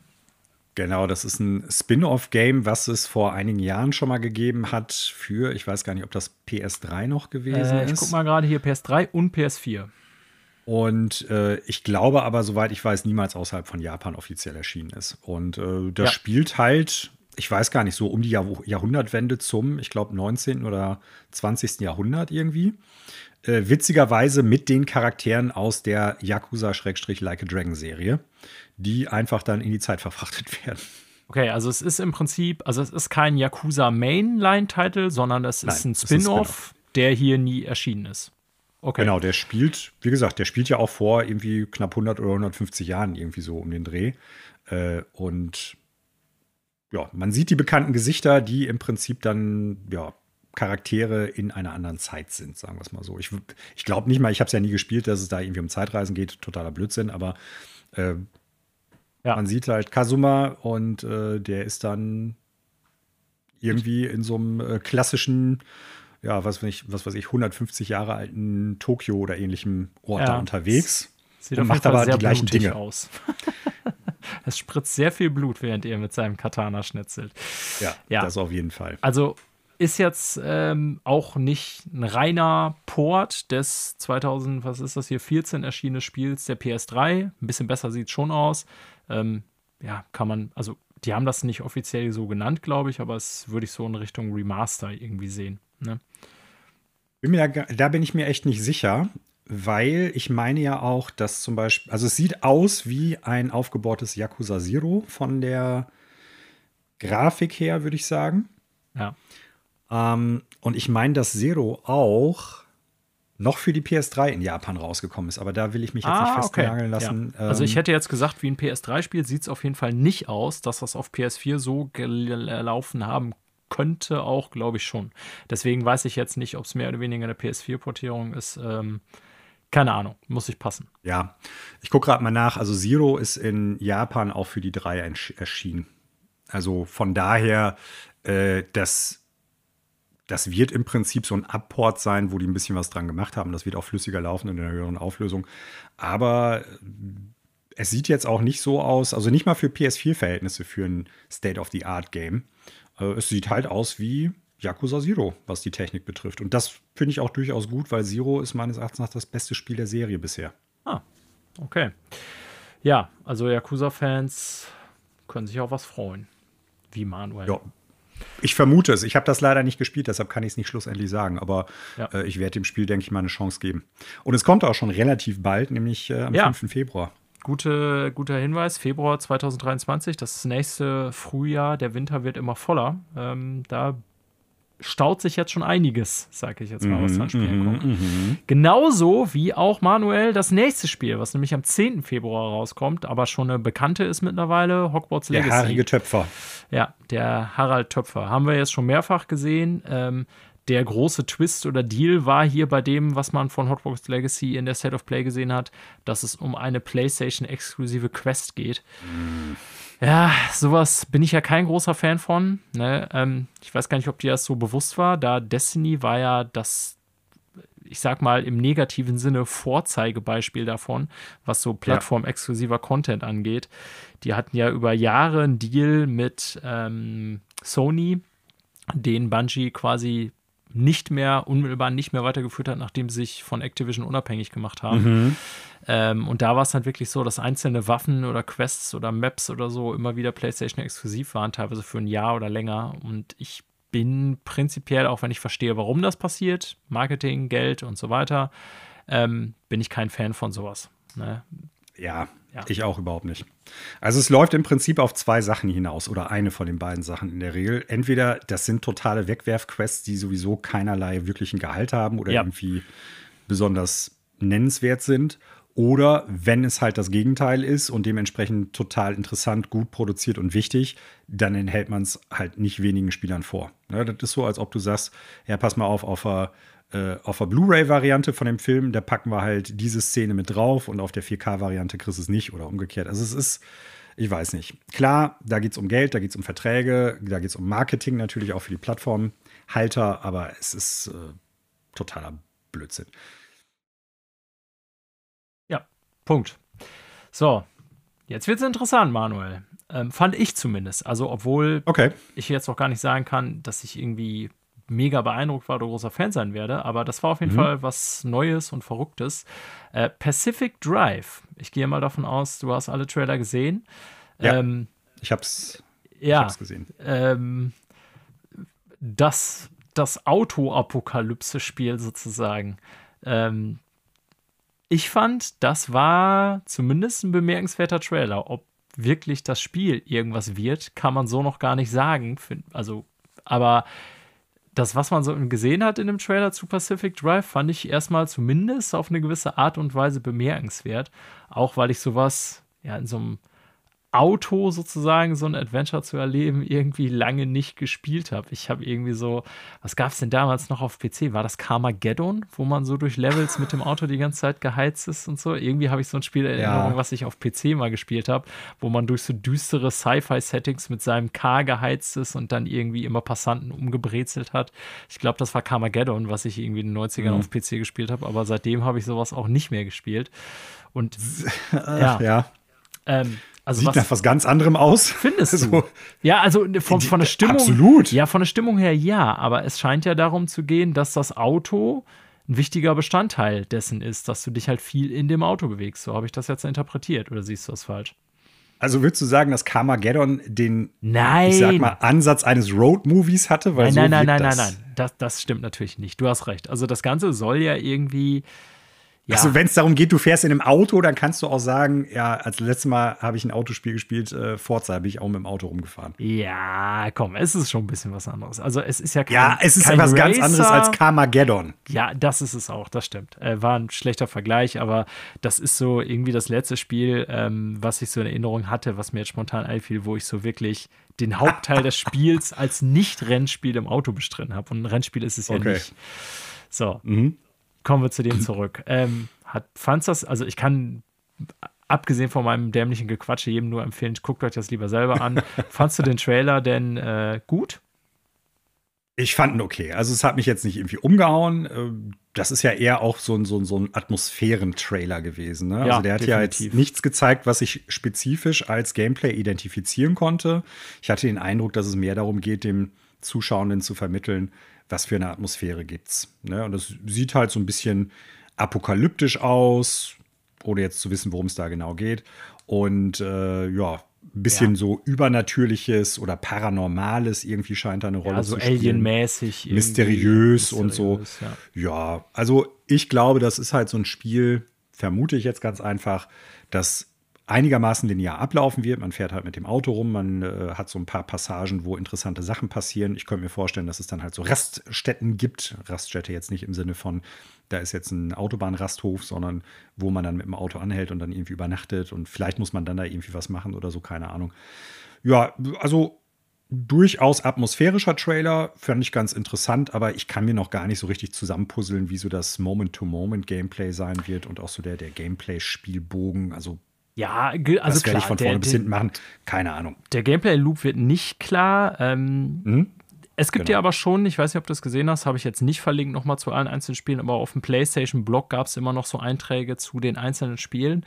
Ähm, und da wird das Ganze ja als äh, rennbasiertes Drive. Armageddon bezeichnet. Äh, genau, als rennbasiertes Driving Survival Game bezeichnet, aus der ja. Ego-Perspektive. Ich, ich, ich, sehe trotzdem die äh, Parallelen zu Armageddon, weil äh, Carmageddon. Aber egal. So, ähm, zum Story Hook. Wir werden es sehen. Zum Story Hook steht hier ganz kurz, kann ich aber eben vorlesen. Im Jahr 1955 beschlagnahmte die Regierung der Vereinigten Staaten ein Gebiet im pazifischen Nordwesten durch Enteignung. Die Olympic-Halbinsel wurde zum Schauplatz vielversprechender neuer Technologien, doch diese utopischen Schöpfungen hatten einen hohen Preis. Starke Verstrahlung, ein ökologischer Kollaps und übernatürliche Schrecken. Die Regierung riegelte das Gebiet ab und errichtete die Olympic Exclusion Zone. Was im Inneren geschah, wurde nie bekannt gegeben. Und dann, ähm, ja, kommt ihr halt in diese Zone, steckt fest, wisst nicht, wie der Weg nach draußen ist und so weiter. Das wird hier so als Story präsentiert, als mhm. Driving Survival Game. Und man sieht in dem Trailer ja schon einige Passagen, wo irgendwas so über die Straße wetzt und so, was so Gameplay zuzuordnen ist. Aber ich gebe dir trotzdem recht, besonders viel ist da jetzt nicht zu sehen. Ja. Ja. Naja, gut, ich fand es ganz interessant. Manuel nicht ganz so. PlayStation Stars wurde gezeigt, dieses Boni-Programm von PlayStation, digitale Collectibles. Langweilig, können wir rauslassen, glaube ich, ne? Ja. So, das nächste Und? interessiert mich auch sehr, was du davon dachtest. Ich fand's. Also hm. war nicht mein Bier. Ich könnte mir vorstellen, dass du das anders siehst. Sin Duality von Bandai Namco. Ja, das erste, was ich gedacht habe, weil der Mech so ein bisschen danach aussah, auch wenn das restliche Spiel überhaupt nicht danach ausgesehen hat, dass es irgendwie so ein Spin-off zur, äh, wie heißt das nochmal, Sakura Wars Serie sein könnte. Äh, war es nicht und soweit ich das jetzt nachvollziehen kann, hat es auch nichts damit zu tun.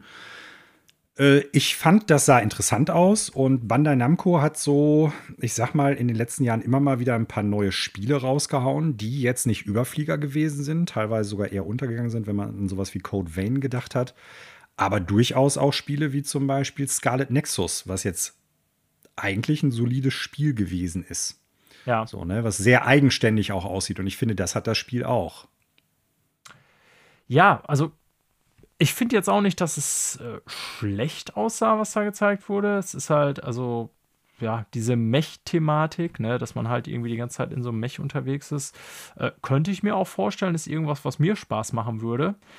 Ähm, mir wurde jetzt anhand des Trailers nur, drehe ich das mal um, was du, oder verwende das, was du vorhin gesagt hast, äh, zu wenig klar, was ist der Gameplay-Loop dessen. Ne? Mhm. Also, ist das so ein Open-World-Action-Adventure-Ding in einem Mech oder was soll mir das präsentieren? So. Ähm, mm, sah nicht scheiße aus, das will ich gar nicht sagen. Aber ja, hatte so eine Japano-Mech-Mischung irgendwie, die mich auf den ersten Blick ja, bedingt angesprochen hat, sagen wir es mal so.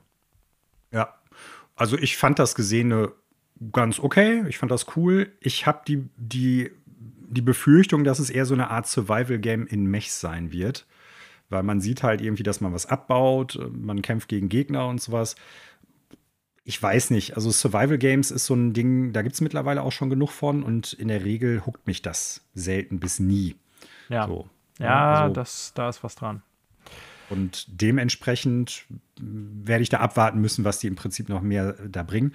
Nur nochmal, durchaus positiv gemeint, Bandai Namco haut in den vergangenen Jahren immer mal wieder neue Neudeutsch IPs oder Marken oder generelle Spieleserien oder Spiele raus und baut nicht immer nur auf die altbekannten Größen. Und äh, das finde ich erstmal durchaus positiv und das scheint hier auch wieder der Fall zu sein.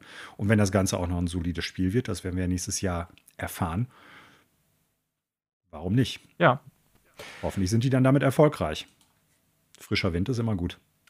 That's true. Fast, fast und immer frischer Wind als auch, ich sag mal, einen äh, asiatisch-japanozentrischen Schwerpunkt. Äh, ist ja auch das nächste Spiel, wo mich auch sehr dein Eindruck interessiert.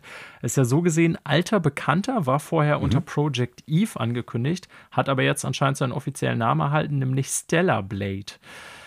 Ähm.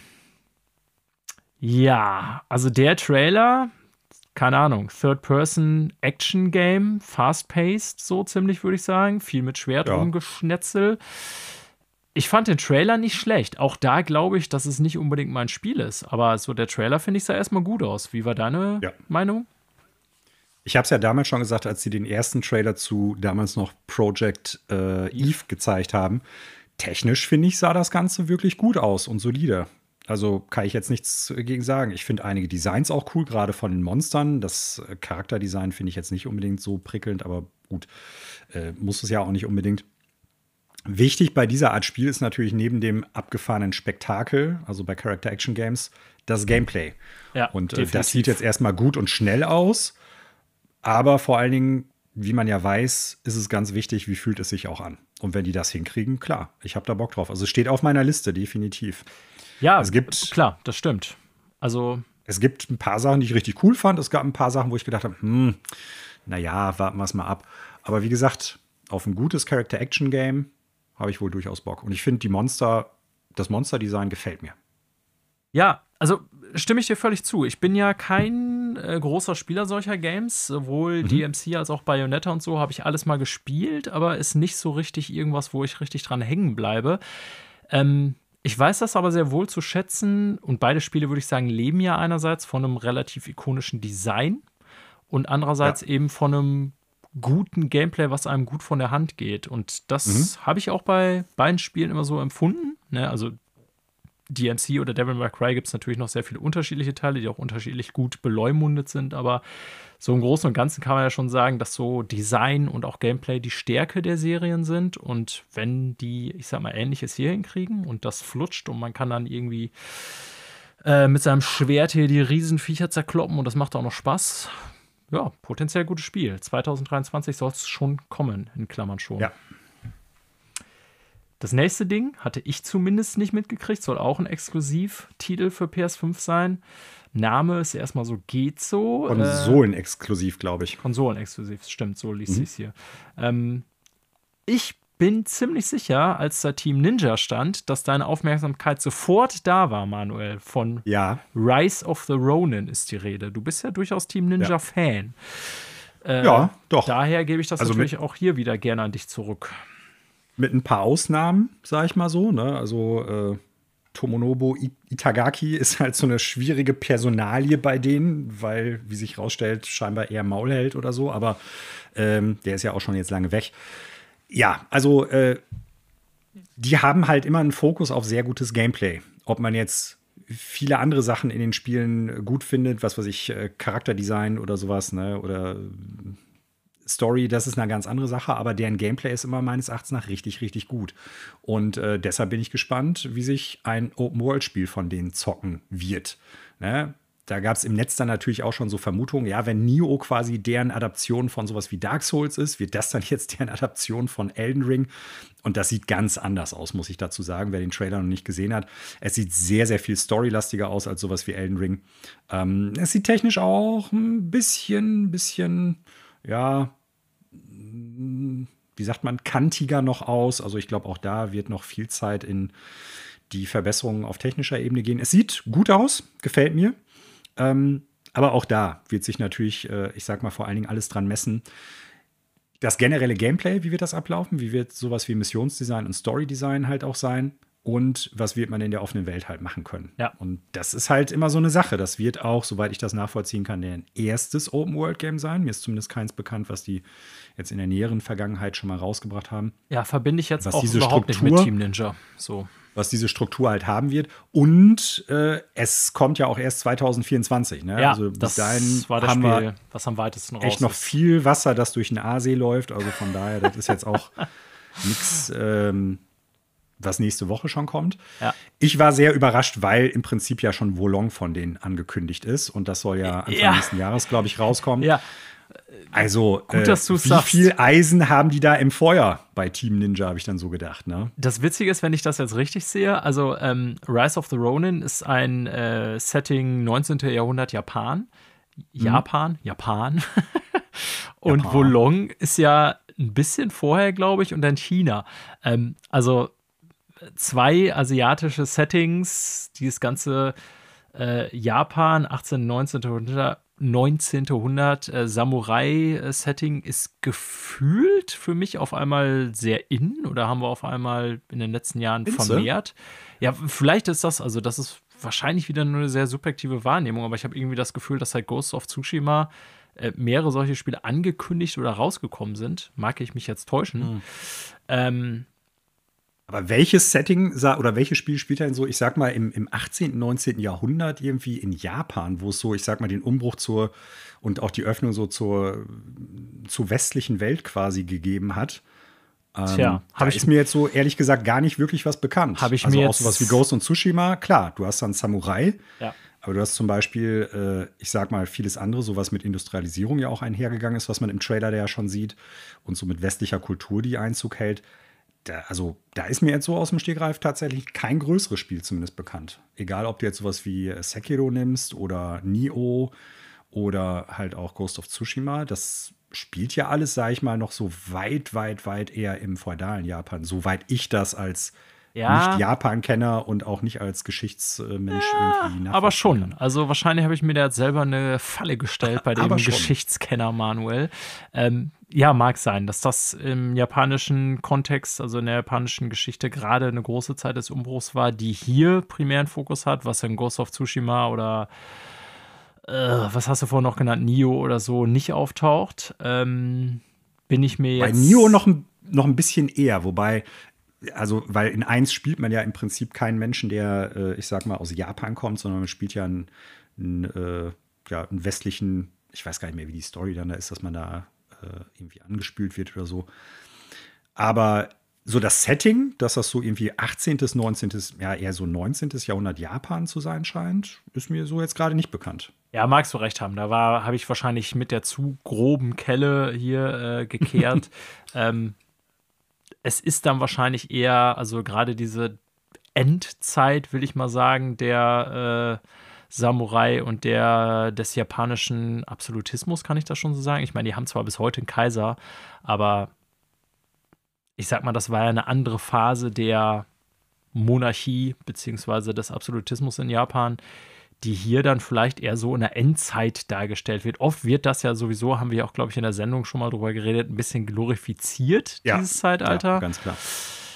Aber nicht nur, ich Ja. sag mal, in Japan, sondern auch in Europa. Genau, ne? so. Also und äh, ich glaube, da wäre auch noch was drüber zu sagen. Ähm, ja, aber an sich will ich jetzt gar nicht sagen, dass das Setting uninteressant ist. Habe ich wahrscheinlich zu sehr alles in einen Topf geworfen, was japanische Geschichte angeht. Hast du recht. Ja, also man sieht hier ja auf jeden Fall irgendwie schon westliche Einflüsse, Knarren und so weiter. Alles kommt hier schon Mhm. vor. Ne? Ähm, an sich, ja, ich bin auch gespannt. Also ich bin kein großer Team Ninja-Kenner-Fan. Ich kenne natürlich ein paar deren Spiele ähm, von deren Spielen und weiß auch, dass sie für ihr Gameplay im Normalfall gelobt werden. Ich habe nämlich auch direkt gedacht, ich hatte dann irgendwie die PlayStation-Blog-Artikel nochmal dazu durchgelesen. War mir durch den Trailer gar nicht so klar, obwohl es wahrscheinlich klar hätte werden sollen. Aber ähm, ich habe dann, als ich gelesen habe, Open World RPG, dachte ich so, hä, seltsam. Open World verbinde ich jetzt so gar nicht mit Team Ninja, aber man mag Mhm. gespannt sein. Ist ja aber auch, wie du schon sagst, noch weit hin. Letztes Spiel. mir hat's gefallen. Ja. So, nee, die, die größte, das das größte Ding, würde ich fast ja, schon das sagen. letzte Spiel. Genau. das gar nicht so Der God of War. Controller. Ja, äh, ich habe erst gedacht, so, man wartet ja auf dieses One More Thing und dann habe ich erst gedacht, so, zeigen die ernsthaft nur den Controller? Und ich, ich weiß nicht, wie es dir ging, Manuel. Ich war, als es dann klar wurde, okay, die zeigen God of War Trailer, war ich erst ein bisschen enttäuscht, weil ich hatte auf was Neues gehofft Ach so, ja, okay. ähm, und gedacht, es kommt vielleicht noch irgendwie ein Banger, von dem man bisher nur gerüchteweise gehört hat, oder es kommt irgendwie, was weiß ich, selbst sowas wie Last of Us Factions, von dem wir im Grunde wissen, dass es existiert, aber auch nicht wirklich, weil wir es nie Oder gesehen Spider-Man haben. 2 oder Wolverine. Ja, genau. schon angekündigt sind. Richtig, Ja, ja. so. Aber God of War 2 äh, oder Ragnarok ist jetzt eigentlich schon so nah und ich werde es eh kaufen, dass ich dachte, ja, eigentlich muss ich jetzt nicht noch so als großes Ding am Ende, wo man ja immer darauf wartet, einen Trailer davon sehen. Aber Mhm. ich muss ganz klar sagen, und ich glaube, dir ging es ähnlich, ich wurde eines Besseren belehrt. Ja. Ganz, ganz, ganz klar und deutlich. Äh, pflichte ich dir bei. Ich meine, ich habe es ja live gesehen und du erinnerst dich, dass ich ja bei uns in einer äh, Signalgruppe dann geschrieben hatte, yo, letzte Ding, ohne zu spoilern, äh, hat mich gerade total umgehauen. Der Trailer war mega fett. Und interessanterweise muss ich sagen, hat mir der Trailer das gegeben, was mir der letzte Teaser so gar nicht gegeben hat. Ne? Also so ein bisschen so das Gefühl von, pass auf, du wirst auch was Neues erleben, auch wenn es die gleiche Mythologie ist, in der du dich bewegst. Du wirst halt was Neues sehen, was Neues spielen. Und äh, das hat mir der Trailer auf allen Ebenen gegeben. Und allein von dem visuellen Design her gibt es ein paar Sachen in dem Trailer, auf die ich jetzt aufgrund von Spoilergründen nicht näher eingehen möchte, wo ich gedacht habe, ja, das ist genau das, worauf ich Bock habe.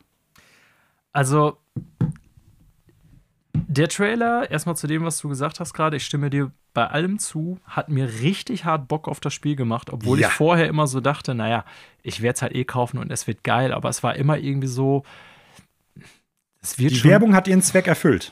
es wird schon irgendwie cool werden, aber weil ich halt das 2018er so cool finde, sozusagen, ne? So. Mhm. Und man hatte aber nie irgendwas gesehen, wo ich dachte, boah, das ist es jetzt. Und ohne Scheiß, was ich nach dem Trailer, und ich habe ihn danach mindestens noch zweimal geguckt, ähm, wirklich mal sagen muss, wir lassen uns in dieser Sendung oft darüber aus. Äh, und liebe ähm, Videospiel-Publisher, Entwickler, Trailer, Ersteller, wie auch immer, nehmt euch bitte ein Notizbuch und macht euch hier mal ein paar Notizen, wie man einen geilen Videospiel-Trailer macht.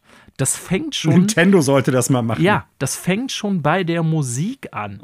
Ne? Ja. Ähm, das funktioniert nämlich nicht, ein geiler Videospiel-Trailer für ein kampfbasiertes oder Actionspiel oder wie auch immer, in dem man Paranoid oder Mother einspielt, Oh. sondern das funktioniert, indem man geile Mucke aus dem Spiel einspielt. Ja. Ne? Und die hat der erste Teil ja auch. Und das ist hier dieser Zusammenschnitt aus den Story-Sequences und den wenigen Kampfsequenzen und so. Das ist so fucking episch, dachte ich danach. Ich hatte einfach Bock, Genau. mit, mit, einer Schla mit einer Axt in den Schlacht zu ziehen. So. Und genau das will der Ja, Trailer ja. natürlich auch erreichen. Ja.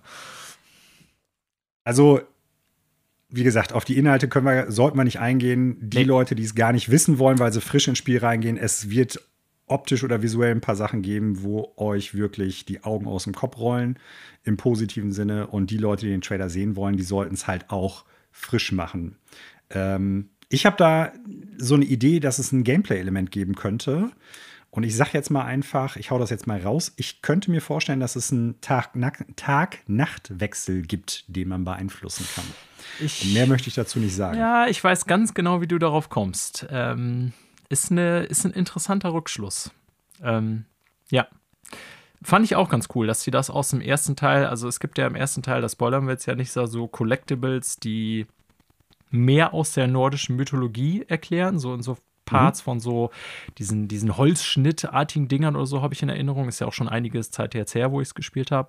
Ja. Äh, und diese Story, das ist jetzt wirklich kein Spoiler, äh, mit den zwei Hunden, deren Namen ich jetzt auch noch nicht mal Wölfen auf die, die Kette kriege. Wölfe sind, Wölfe. ja, Finri ja, ja. ist einer und ja, genau. Ähm, ich weiß gar nicht mehr, wie der andere heißt. Also finde mhm. ich cool, dass die auch da ähm, ja, entsprechend ich sag mal, äh, also würde mich auch wundern, wenn jetzt von der nordischen Mythologie äh. nicht noch mehr vorkommt. Aber ähm, dass da so ein paar Dinge auftauchen, die in Teil 1 schon irgendwie so eine Background-Lore so angedeutet sind. Das ja. sieht man schon jetzt. Ich muss jetzt noch mal eben zurückrudern. Ich glaube gar nicht, dass es äh, Fenrir sein soll, sondern die Kinder von dem. Aber naja. Wie auch immer. Mhm. Ähm, sah sehr super, cool aus, krönender Abschluss. Super coole Idee einfach auch. Und das ist ja auch nochmal eine Sache, die, glaube ich, nicht oft genug äh, besprochen wird. Die, die technische Umsetzung, wie sieht das in einem Spiel oder auch von mir aus in einem Film, in einem Comic oder sonst irgendwie visuell aus? Wie wird das quasi dem Menschen, der sich das anschaut, halt präsentiert, ist die eine Sache. Aber man muss ja auch auf eine Idee kommen. Ne? Also man muss vorher die Idee haben, wie ein bestimmtes Konzept dargestellt werden soll. Und das in der Szene oder in der Sequenz super, super cool. Ja. Äh, hat mir richtig, richtig gut gefallen. Und was ich jetzt noch eben sagen möchte, Daniel, das ist dieser Trailer, ne? Also mir war klar, God of War Ragnarok werde ich mir kaufen, auch wenn ich dazu gar keinen Trailer mehr gesehen hatte, weil der erste Teil schon so gut war. Äh, aber der Trailer hat mir einfach das gegeben, was mir noch so ein bisschen gefehlt hat und was mir, und das soll jetzt kein Seitenhieb auf Nintendo im Allgemeinen sein oder irgendwie einen Vergleich wieder darstellen zu äh, Zelda. Äh, so im Sinne von, welches Spiel ist besser, welches ist schlechter oder sowas.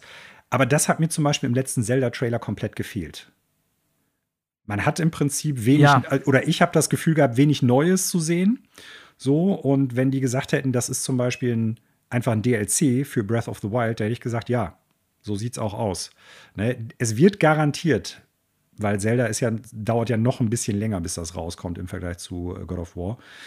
Da wird es garantiert auch noch einen sehr viel epischeren Trailer geben, aber das hätte ich mir eigentlich so für Zelda auch gerne gewünscht.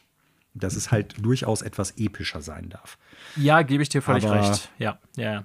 Der Breath of the Wild. hat der, äh, ich zeige schon Breath of the Wild, Kingdom of Tears Trailer war so ein bisschen so. Tears of, King, of the Kingdom, äh, ja. Tears of the Kingdom war so ein bisschen so, ja, hier, wir deuten hier so ein paar Geheimnisse an und die coolen Sachen gibt's und so, aber ein richtiger Stimmungstrailer ist das definitiv nicht. Wie gesagt, dauert ja auch noch länger, bis das Spiel rauskommt und ich glaube auch, das wird ein gutes Spiel werden, aber Jetzt im Vergleich, weil es ja am gleichen Tag gelaufen ist, hat mir der Trailer sehr viel besser gefallen als der Zelda-Trailer. Ob das einen Rückschluss zulässt, welches Spiel besser wird, Wahrscheinlich überhaupt nicht. Aber das war schon ein guter Abschluss für State of Play. Das mal so vielleicht einfach stehen. Richtig fetter Auch wenn es kein neues Spiel war. Ja. Das war ein richtig fetter Trailer. Genau so sieht's aus. So. Hast du noch abschließende Gedanken? Ich habe nämlich schon wieder ein Manko, auf das ich hinweisen muss. Wie leider bei State of Play üblich. Ich kann es mir denken, was kommt, aber da ich es Die Qualität des Streams. Ja, ich, ja. ich habe es diesmal nicht live gesehen, sondern tatsächlich mir erst im Nachhinein reingezogen. Diesmal hatte ich das Problem also nicht. Ich habe es direkt in hoher ja. Auflösung gesehen. Also ich habe direkt danach den Trailer mir nochmal reingezogen, äh, gerade zu God of War. Äh, die Streaming-Qualität bei Sony für die State of Plays sind weiter unterirdisch. Also das ist jetzt nicht irgendwie 144p oder so, aber äh, das wird den Spielen in der Regel nie gerecht.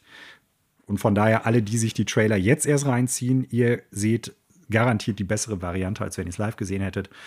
Und auch für die Zukunft, weil ich vermute, das wird auch beim nächsten Mal so sein, kann ich nur allen Leuten anraten, wenn ihr das gesehen habt, live, guckt euch danach die, die wichtigen Trailer oder die, die euch interessieren, nochmal in besserer Qualität an, weil es lohnt sich in der Regel dadurch, dass die Streams halt meistens eher schlechter sind als die YouTube-Videos, die es dann hinterher zu den einzelnen Trailern.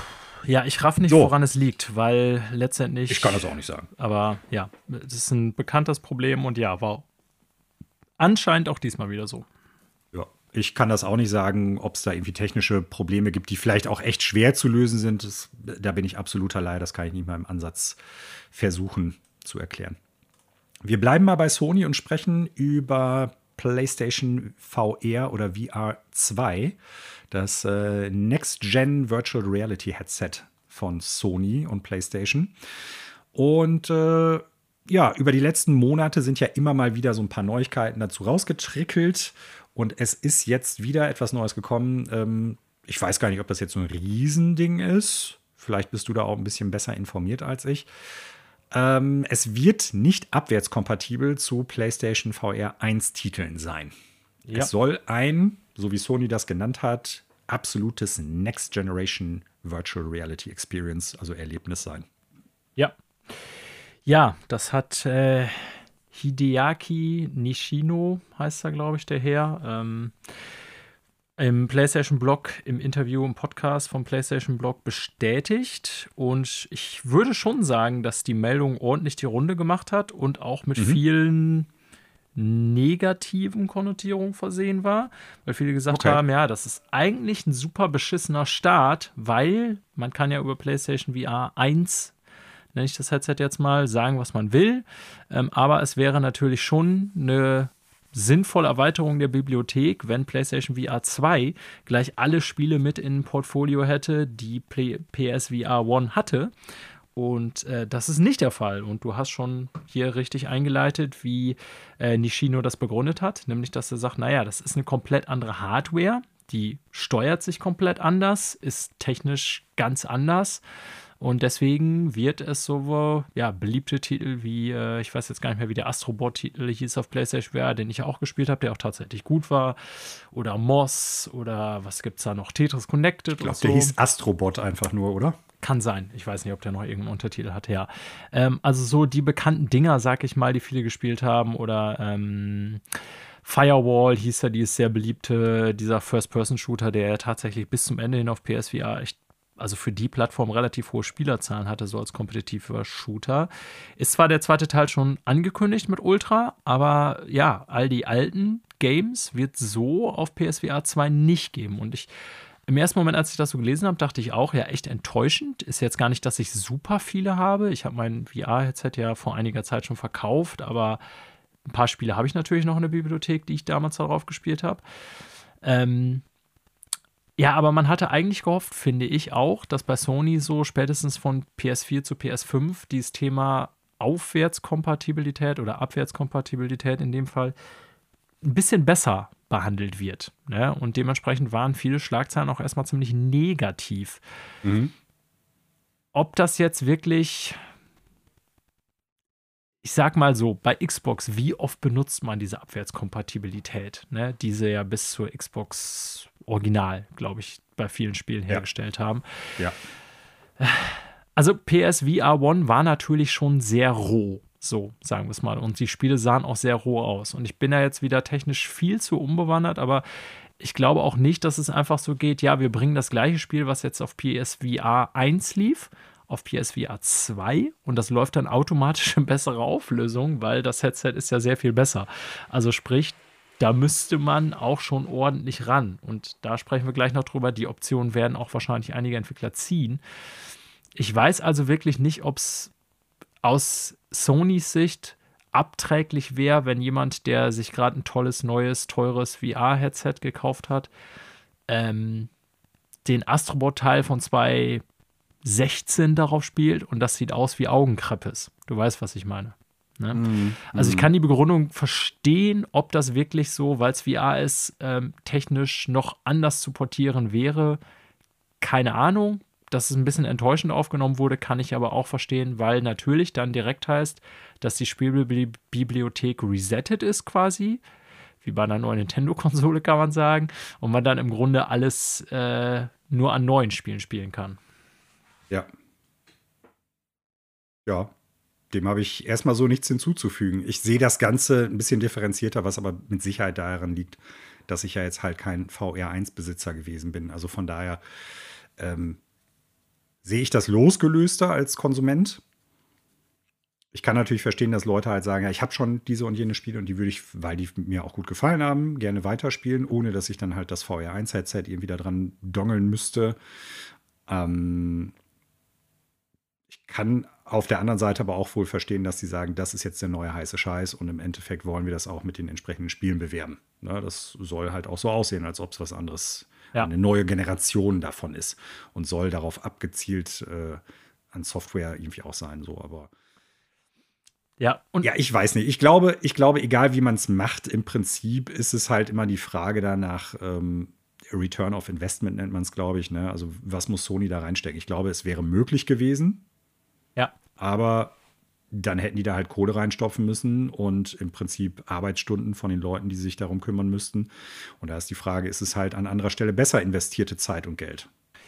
Ja, äh, stimme ich dir auch zu. Ne, das Interessante ist hier, dass man erstmal Sony intern ja sowas wie eine Hardware-Peripheriehürde hat, also eigentlich was sehr Nintendo-mäßiges, mhm. sag ich mal.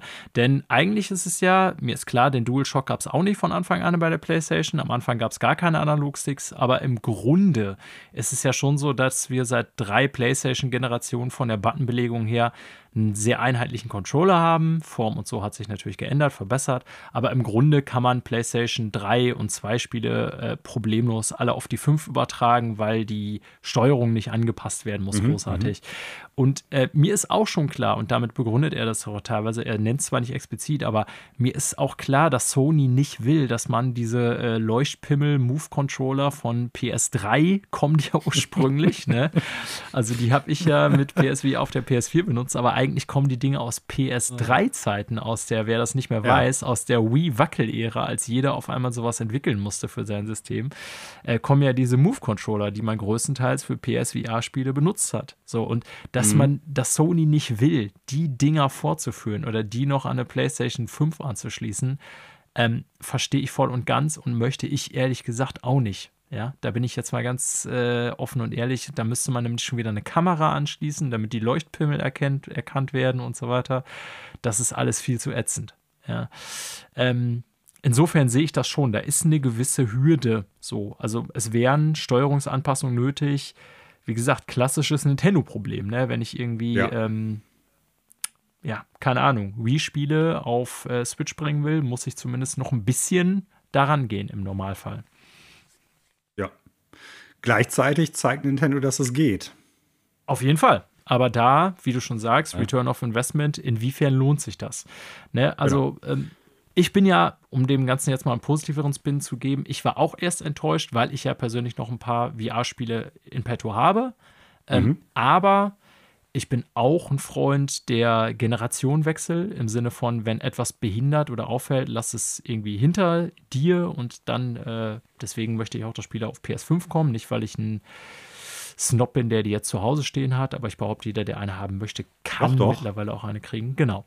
Ja, und insofern bin ich schon dafür, dass die das Beste auch rausholen. Ne? Und ähm, die zweite Option, und das wollte ich noch eben anschließen, die Meldung hat äh, Push Square diese Woche darüber berichtet.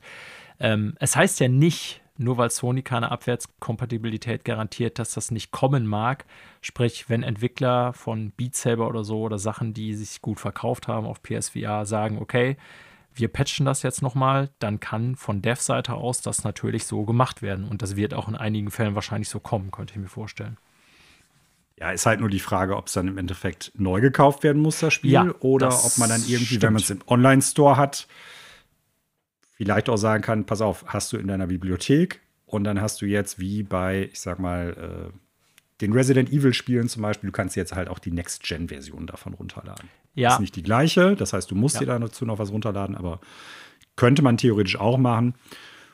Wird sich dann zeigen. Aber möglich ist es. Na, es muss dann im Prinzip portiert werden. Punkt. Das weiß man natürlich noch nicht, wie das dann im PlayStation Store, deine Bibliothek sich abbilden würde. Das stimmt.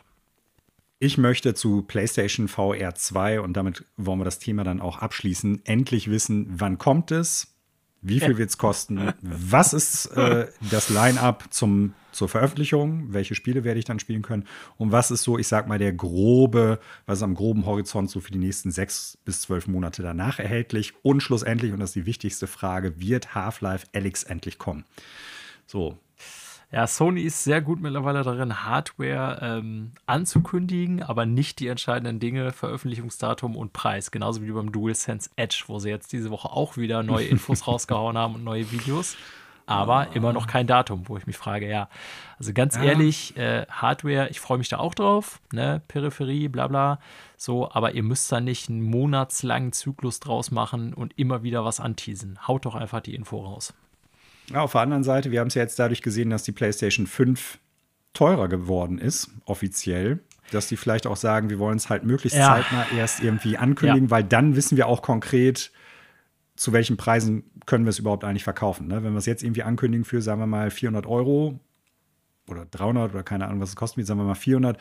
Wenn sie es jetzt für 400 Euro äh, ankündigen und das kommt aber erst irgendwie in einem Dreivierteljahr raus und bis dahin gehen die Preise für Zuliefererkomponenten ja, nochmal extrem nach oben, dann wird das halt ein riesen Verlustgeschäft für die so. Ne? Und vielleicht liegt es ja auch daran, dass die sich, was so die schlussendlichen Preise für Hardware betrifft, da noch bedeckt halten. Ja, ja, ist ein berechtigter Einwand. Kaufen Sie jetzt ein DualSense Edge für 200 Euro, damit Sie ihn in einem Jahr für 300 verkaufen können. Zum Beispiel. So, damit haben wir die größten Sachen schon mal hinter uns. Es gibt noch so ein kleines Vorspeisenbuffet, was wir eigentlich vorweg hätten nehmen müssen, merke ich gerade, wo ich den äh, Namen benutze. Oh, Nachspeisen. Ein paar kleinere Nachrichten. Ja, ja. Genau. Ja. Das Dessert ja. kommt jetzt. So, und da haben wir einen Gang aus fünf einzelnen Dessert-Variationen. Äh, das erste ist quasi so ein kleines Hors d'oeuvre, nennt man das dann, glaube ich, nämlich Warzone 2. Der Call of Duty. Daniel schlägt sich mit der Hand vor den Kopf. Sehr schön für die Zuhörenden. Ihr könnt es nicht sehen, aber vielleicht habt ihr es gehört, wenn es laut genug war und das aufgenommen worden ist. Äh, Warzone 2, der, wenn ich das ich hoffe, ich be bezeichne das jetzt nicht verkehrt, weil ich ja nicht der größte Call of Duty-Spieler bin. Äh, Im Prinzip der Battle Royale-Modus von Call of Duty ja. kommt am 16.11. die neue Iteration. Genau, äh, ist für uns beide herzlich uninteressant, aber man ja. darf natürlich nicht vergessen, ähm, COD generell und auch Warzone im Speziellen ist ein Riesenthema für viele Spieler und daher dachte ich, erwähnen wir es zumindest, dass es ja, letzte Woche einen ganzen Info-Blowout gab, was Warzone 2 angeht, auch schon mit diversen Infos, was ich glaube, Seasons und so weiter angeht. Da will ich aber jetzt nicht drauf eingehen, da habe ich auch selber keinen Plan von. Ähm, das Wichtigste wollen wir aber zumindest nennen. Es ist jetzt offiziell, dass es am 16.11. kommt und Millionen Menschen werden sich das am 16.11. runterladen und umsonst spielen. Ja, und dann vielleicht das eine oder andere kaufen im Spiel. Ja, darauf ziehen die ja wohl durchaus ab. So, dann ist noch eine große Veranstaltung gewesen, die aber, korrigiere mich, wenn du das anders siehst, Daniel, relativ leichtfüßig, was neue Neuankündigungen, äh, neue Infos zu alten Spielen und so weiter und so fort oder schon angekündigten Spielen gewesen ist. Ja. Äh, ja. Tokyo Game Show ist gewesen und mag daran gelegen haben, dass im Prinzip ja sowas wie das State of Play oder das Nintendo Direct kurz vorher rausgekommen ist. Man könnte es damit dann in Verbindung bringen, aber jetzt zur Tokyo Game Show selber nicht die großen Neuankündigungen da waren. Ähm, eine Sache, die ich aber sehr, sehr cool finde, auf die ich mich auch sehr freue, ist äh, nämlich, dass Suikoden 1 und 2 als Remaster rauskommen werden. Und äh, das sind zwei wirklich gute JRPGs aus der PlayStation-Ära, die mittlerweile auch, ich sag mal, als Original durchaus äh, teuer sind. Also von daher finde ich das ganz gut. Soll für PlayStation und Switch, wenn ich das richtig auf dem Schema habe, rauskommen. Und das war eine Nachricht, die mich durchaus gefreut hat. Wird für dich, glaube ich, nicht sein. Nee, genau. aber JRPG-Fans. Ja, ich habe mich, hab mich das beim äh, Eintragen ins Skript schon gefragt. Deswegen habe ich es auch aufgenommen. Ähm, ich weiß, dass die Serie durchaus ich glaube, so eine harte Fanbasis hat sozusagen. Der letzte Teil ist mhm. ja, glaube ich, schon auch sehr alt, wenn ich das richtig ja. sehe. Ähm, und ich würde fast behaupten, das war so, dass das eine der, vielleicht sogar die größte Neuankündigung der TGS. Mhm. Ich gebe dir recht, ansonsten war das ziemlich dünn, was man Neues erfahren hat. Die Tokyo Game Show war jetzt nie eine E3, muss man fairerweise sagen, aber war auch ja. schon mit Jahren dabei, wo da substanzielleres an Neuigkeiten rauskam, würde ich behaupten. Ähm, genau, und bis auf so Erfahrungsgerichte zu PSVR und bla bla bla ähm, war da jetzt nicht so ganz viel bei. Und du hast schon richtig eingeschätzt. Für mich wird das nicht sein, aber ich, so wie ich das im Internet wahrgenommen habe, im Internet war das schon etwas, wo viele Leute sich darüber gefreut haben. Mhm. Konami wird wieder aktiver. Zählen. Also ich weiß jetzt gar nicht, ja. inwiefern die selber an der Entwicklung beteiligt sind, aber es ist ja ein Konami-Franchise. Und halten wir mal fest, nachdem die jahrelang der Videospielbranche von den Rücken gekehrt haben, mit Kojima Gate am Ende, ähm, sie tauchen immer wieder, äh, immer mehr wieder ein. So. Ja, wobei auch da, ich meine, hat jetzt nichts mit der Nachricht an sich zu tun, aber schließt den Kreis zu dem, was wir eben schon bezüglich GTA 6 äh, besprochen hatten. Äh, Im Vorfeld gab es natürlich dann viele Spekulationen, weil klar war, es wird von Konami halt so ein kleines Showcase geben und die haben neben ähm, Suikoden 1 und 2 auch noch ein paar andere Sachen da gezeigt und angekündigt, meine ich, die jetzt aber nicht so spektakulär waren. Es gab aber schon sehr, sehr viele Vermutungen, was könnten die denn zeigen? Es gab ja unter anderem auch ein scheinbar reelles Leck bezüglich einiger Silent Hill-Spiele, die in der Entwicklung sein sollen. Das ist ja seit Jahr und Tag immer mal alle paar Monate wieder ein neues Gerücht, beziehungsweise das gleiche, das kolportiert wird. Jetzt gab es ja ein paar Screenshots auch kurz vor der TGS dazu, weswegen einige Leute gesagt haben, yo, das wird vielleicht der Moment sein, wo ein neues Silent Hill angekündigt wird. Oder wo halt ein Metal Gear Solid äh, Remake beziehungsweise auch Remaster angekündigt wird. Oder halt so eine Trilogie zu 1, 2 und 3 die Leute haben sich darauf natürlich dann so ein bisschen versteift und waren dann teilweise ein bisschen sauer, als es dann nur in Anführungsstrichen Suikoden war. Ähm, wo wir wieder bei dem Thema sind, ja gut, es ist ein Gerücht, Leute. Also wie kann man denn auf ein Spiel, das angekündigt wird, sauer sein, nur weil ein anderes Spiel, was gerüchteweise vielleicht kommen könnte, nicht da war. Ne? Also ja wieder mal die bizarre Internetkultur, die da stattgefunden hat. Also ich freue mich über die Ankündigung. Ich würde mich natürlich auch freuen, wenn ein neues Silent Hill kommt, habe ich ja schon oft genug hier gesagt. Eine Metal Gear Solid Collection auch, fände ich auch super, aber das war schon jetzt nicht verkehrt. Ja. Jo. So. Was wird dein nächster äh, Street Fighter 6 Main Character sein, Daniel? Wahrscheinlich wie immer. Ich werde es wahrscheinlich auch nicht mal kaufen und sonst wie immer Äh, jetzt werde ich es wieder falsch aussprechen. Rio? Rio? Ja. Keine Ahnung. War eigentlich, ich bin da sehr einfallslos immer gewesen, war schon von Anfang an immer mein Hauptcharakter in Street Fighter. Ähm, ich habe natürlich auch gerade in Street Fighter 2 andere gespielt. Da habe ich, glaube ich, eigentlich jeden Charakter mehrfach gespielt. Mhm. Ähm, aber das war eigentlich immer so mein Main-Char. Wie kommst du darauf, ja. Manuel? Weil jetzt natürlich im Zuge der TGS auch das Line-up für Street Fighter 6 bekannt gegeben worden ist. Und äh, neben einigen, ich sag mal, altbekannten und vielleicht weniger bekannten oder weniger alten Charakteren, die wieder auftauchen, gibt es natürlich auch ein paar neuere. Und äh, ich glaube, man kann bei Street Fighter schon sagen, dass die Community, soweit ich die ja, wahrnehme, immer dann auch äh, scharf drauf ist zu sehen, wie sehen denn die neuen oder die alten Charaktere vor allen Dingen aus. Ne? Wie ist das Design? Ähm, Ryu mit Bart und sowas war ja damals, ich glaube, bei vier oder fünf, ne, bei fünf war es, glaube ich, so ein großes Thema zum Beispiel. Ja, das ist dann, glaube ich, so eine Sache, wo die Fans dann durchaus drauf achten und aufhorchen und natürlich auch generell einfach gucken, welches Line-up oder wie ist das Line-Up? Welche ja, alten und neuen also Charaktere sind dabei? Der Character-Roster ist natürlich bei so einem Fighting-Game das A und O, das ist klar, ne? Weil ja. davon lebt so ein Spiel ja nicht durch die äh, massive Story oder die große Open World oder so, sondern eben durch die Spielbaren. Oder die Gewalt, wie bei Mortal Kombat. genau. Äh, sondern natürlich durch die spielbaren Charaktere, ne? Ähm, das ja, ist ja bei Smash so, das ist natürlich auch, da spielt man natürlich alles, da gibt es alles bei Smash mittlerweile, aber ähm, das ist natürlich auch ein großes Ding äh, bei Street Fighter und wie sie alle heißen. Ja. Und ich glaube, man kann sagen, ich bin da jetzt nicht so in der Thematik drin, da dürfte für alle möglichen Fans aus allen möglichen Äras, Ehren, Äras, genau, von acht, Street Fighter was dabei sein. Ja, 18 Charaktere, die jetzt erstmal so vorgesehen sind per DLC, wie so oft bei Fighting Games, könnten natürlich noch welche hinzukommen. Weiß ich jetzt nicht, wie Street Fighter das traditionell handelt. Keine Ahnung. Ja, das war ja bei 5, glaube ich, eine ziemliche Kontroverse, weil die das ja in so Seasons, meine ich, gepackt haben, wenn ich das richtig auf dem Pin habe. Okay. Und sich die Leute dann ziemlich darüber aufgeregt haben, dass das sehr, sehr dünn am Line-Up und auch am, am, generellen Gameplay so ist oder an, an den äh, Modi und sowas. Ja. Und dass die das dann mehr oder weniger scheinbar so ein bisschen unfertig rausgeschoben haben und dann versucht haben, da so, so ein Games as Service, äh, ja, Season-Ding rauszumachen. Mm, das scheint hier ein bisschen anders zu sein, weil ja schon das Baseline-Up relativ groß ist. Ne, mit 18 Charakteren. Ja. Ist ja schon mal super. Ja. So. Street Fighter haben wir, wir haben Suikoden haben wir, was haben wir noch? Ach ja, eine Nachricht, die mich persönlich so ein bisschen, ich will nicht sagen geärgert hat, aber wo ich gedacht habe, ah, hätte ich mir anders gewünscht. Ich kann zwar für die Leute, die es dann halt positiv betrifft, durchaus nachvollziehen, dass sie sich darüber gefreut haben. Resident Evil 4 Remake, das bisher nur für die PS5 angekündigt worden ist, ohne aber jeweils das Wort exklusiv oder konsolenexklusiv zu benutzen, ist jetzt, wie es auch schon bei Resident Evil 8 der Fall war, nachträglich für die PS4 angekündigt worden.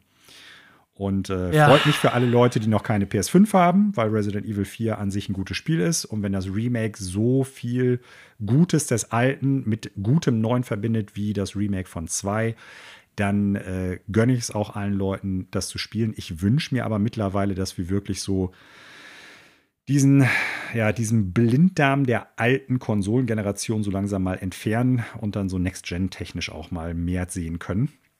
Ähm, das, was gezeigt worden ist bisher, sieht alles gut aus, keine Frage. Ja. Aber man sieht an so Sachen wie zum Beispiel Returnal oder auch Demon's Souls, es geht halt auch noch sehr viel besser. Ja, stimme dir in allem zu. Auch da, ich bin kein äh, Software-Engineer oder was auch immer. Und es kann natürlich sein, dass die RE-Engine, äh, über die Capcom ja exklusiv arbeitet, glaube ich mittlerweile, oder zumindest auf jeden Fall bei den Resident Evil-Teilen, so gut skalierbar ist, dass die wirklich nur äh, mit wenigen Leuten Zeit investieren müssen, um ein paar Hebel äh, zu drehen, dass das in schlechterer Version auch auf PS4 läuft. Wir haben natürlich all das Negativbeispiel Cyberpunk in Erinnerung, weil da mhm. muss man ja, glaube ich, schon ganz klar sagen, dass die Entwicklung des Teils für die Next-Gen-Konsolen, die ja, wenn auch nicht so beschissen wie auf den alten Generationen, definitiv nicht gut liefen auf den neuen, also mit ziemlich vielen Bugs und Fehlern vor allen Dingen, ja schon kann man sagen, zurückgehalten wurde dadurch, dass man einfach die alten Versionen auch noch bedienen musste, also die alten Konsolen. Mm. Ne? Ähm, mm. Das ist irgendwann auch eine Zeit- und Investmentfrage. Und da bin ich dann ganz bei dir. Äh, wie gesagt, das kann sein, dass mit AI Engine, weil ich erinnere mich, dass die ähm, ja auch auf Switch läuft und auch auf PS4 irgendwie das Resident Evil 2 Remake und so, glaube ich, immer noch sehr gut aussieht. Ähm, mag sein, dass die sehr viel besser skalierbar ist, als andere Engines das sind und denen das vielleicht leichter fällt. Nichtsdestotrotz habe ich da immer so im Hinterkopf, äh, wie gesagt, siehe Cyberpunk-Desaster. Ja, jetzt müsste leider aber auch noch diese zu dem Zeitpunkt, wie viel, neun Jahre alte Hardware bedienen. Ähm, es kommt ja 2023 erst, dann hat die PS4 neun Jahre auf dem Buckel und ich denke mir dann halt so, ja, Leute, also keine Ahnung, nach zweieinhalb Jahren alte Konsolen, egal wie gut sich die PS4 verkauft hat, ähm, irgendwann ist es auch mal Zeit weiterzuziehen und bietet mir doch den neuen heißen Scheiß dann lieber und konzentriert euch darauf. Ja. Wünsche ich mir natürlich auch. Wie gesagt, Vorteil für alle Leute, die noch keine PlayStation 5 haben, sehe ich auf jeden Fall auch und freue mich dann auch für die Menschen. Grundsätzlich, abschließend möchte ich noch sagen, ich glaube allerdings, dass äh, Cyberpunk, selbst wenn die nicht mehr für Last-Gen-Konsolen rausgekommen das nicht mehr für Last-Gen-Konsolen rausgekommen wäre, äh, hätte das trotzdem noch massive andere Probleme Ja, gehabt. definitiv. So, Hat's, zum Zeitpunkt, ja. als es auf den Markt ja, geschmissen ja. wurde. Auf jeden Fall. Ähm, so. Ähm, Mit neuen Plattformen wurde es nur nicht besser, sagen wir es mal so. Äh, auf gar keinen Fall. Auf gar keinen Fall. Das, äh, das ist, glaube ich, ganz offensichtlich. So, dann gibt es noch eine kurze Sache, die, und jetzt äh, kommen wir noch zu einer anderen Neuigkeit, die wir eben schon kurz besprochen hatten oder zumindest zu einem ja, Spiel bzw. Publisher zurück. ja. ja. Äh, Yakuza, die Serie, wird in Zukunft auch im Westen nicht mehr Yakuza heißen. Das ist ja für alle Leute, die es nicht wissen, so eine bizarre Sache. Im japanischen Original hieß die Serie ja immer schon Like a Dragon. Und ähm, also jetzt nicht Englisch, sondern halt äh, das japanische Pendant, äh, Ryoko ga Gotoku oder irgendwie so, glaube ich. Äh, Ryo gar Gotoku, glaube ich, ja. Ähm, so, und der Name, der im Prinzip schon beim letzten Teil ja, mehr oder weniger als Beiname genommen worden ist. Im Westen hieß es dann ja Yakuza Like a Dragon, wird jetzt nur noch Like a Dragon heißen, womit dann die japanische und die westliche Bezeichnung die gleiche ist. Es gab dazu auch noch die Ankündigung, dass äh, Yakuza 8, Schrägstrich Like a Dragon, ich weiß gar nicht, ist es dann auch 8 oder ist es dann 2? Weil vorher hieß es ja dann Yakuza Like a Dragon, keine Ahnung. Das ist der achte Teil der Serie, der Hauptserie.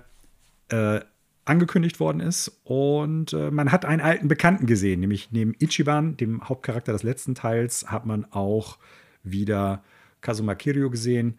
Und äh, ja, also ich glaube, die Meinung der Yakuza-Fans war da so ein bisschen gespalten.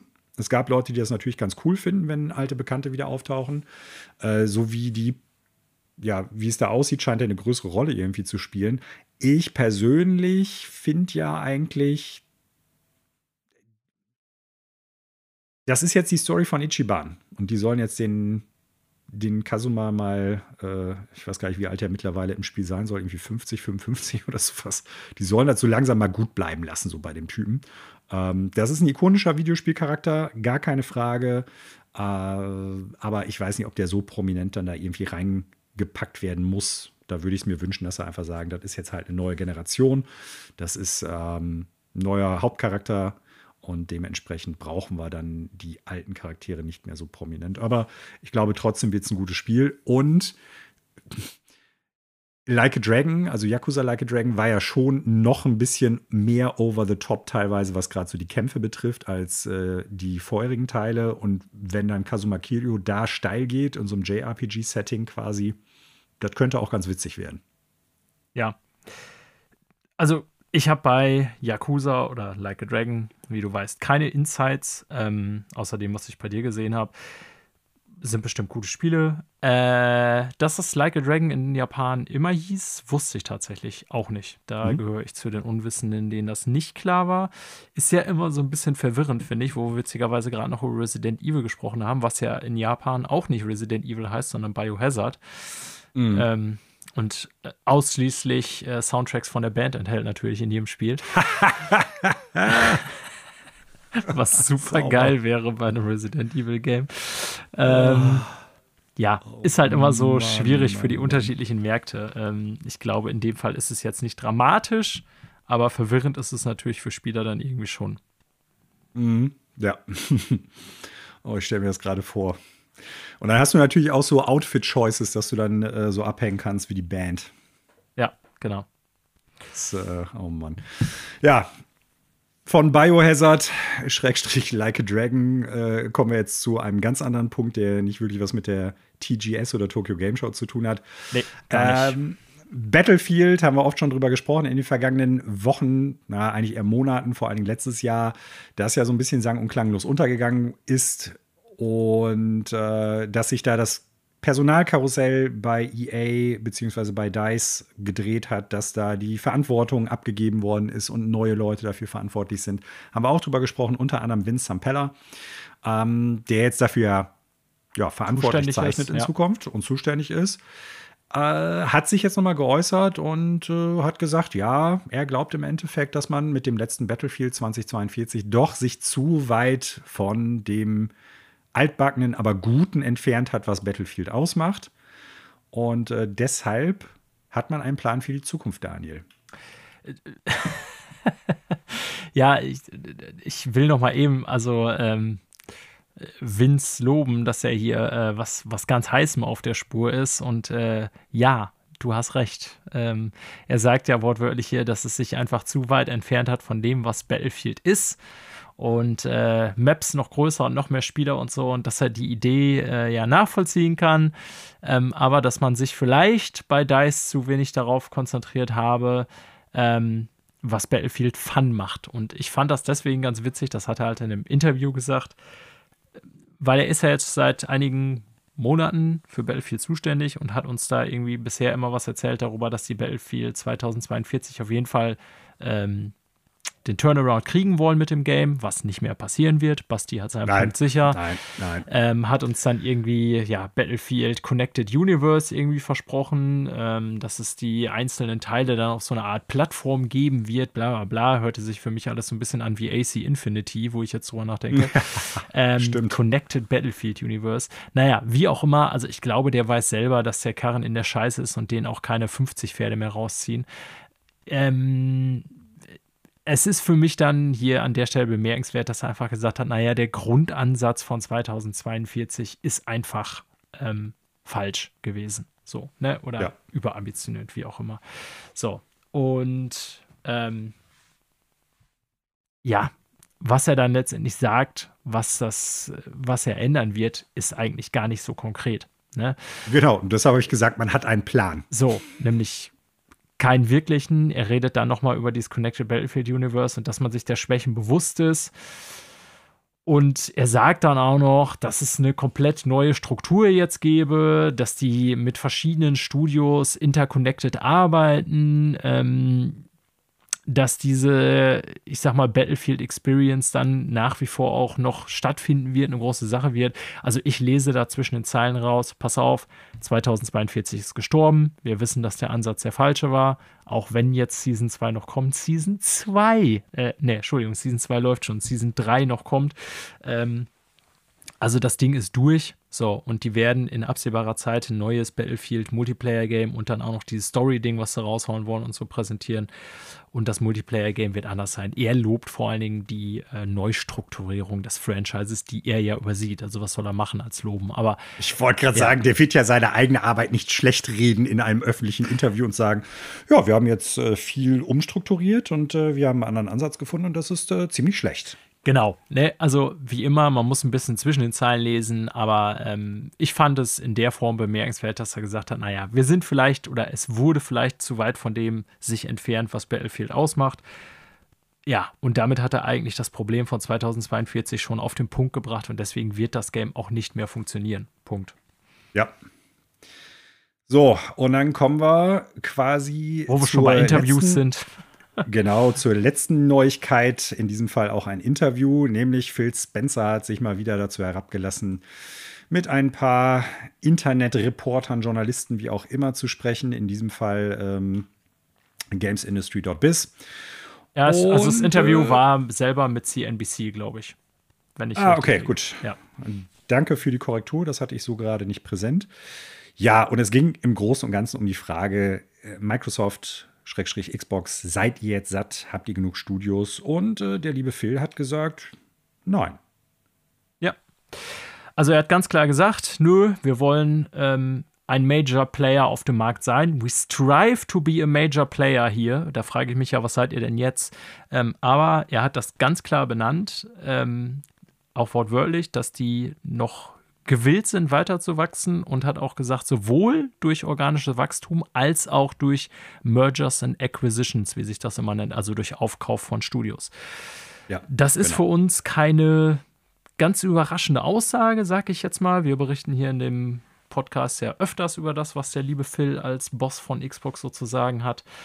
Haben da auch immer wieder unsere Zweifel, wie er so das nach außen hin verkauft. Aber er sagt ja erstmal ganz eindeutig, ja, äh, wir sind noch nicht durch, wir werden weiter wachsen und jetzt können wir alles zurückführen auf das, was Manuel und hier schon vor Jahren gesagt hat. Ähm, das wird daran liegen, dass die Game Pass zur unausweichlichen Alternative ausbauen wollen und das Ja, werden zur einzigen zur Alternative. einzigen, ja, quasi genau. Und das werden die auch weiterhin mit viel Geld und Marktmacht versuchen.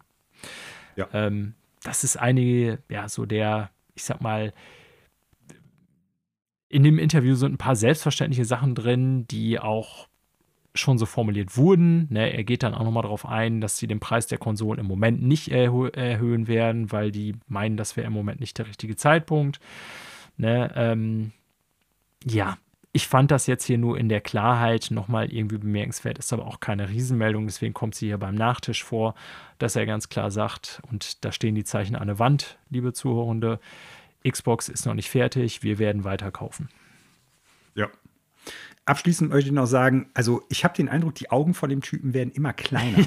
Ja, entweder wird das Gesicht nach und nach speckiger oder die Augen, weiß ich auch nicht. Das ist echt bizarr. Also ich, vielleicht schläft der Mann, gute Mann auch nicht so gut, ich kann es nicht sagen, aber es ist irgendwie irre. Jedes Mal, wenn ich ein neues Bild von ihm sehe, habe ich das Gefühl, kann der überhaupt noch aus den Augen? Ah, Schatz, ich brauche mehr 1000 Dollar Scheine im Kissen, ich kann nicht gut schlafen. Dann nimm doch welche von der Klorolle, Phil. Das geht doch alles noch. Wir haben doch noch genug im Keller. Wir haben noch, wir haben noch. Schmeiß die Scheine rein. Oh, unglaublich.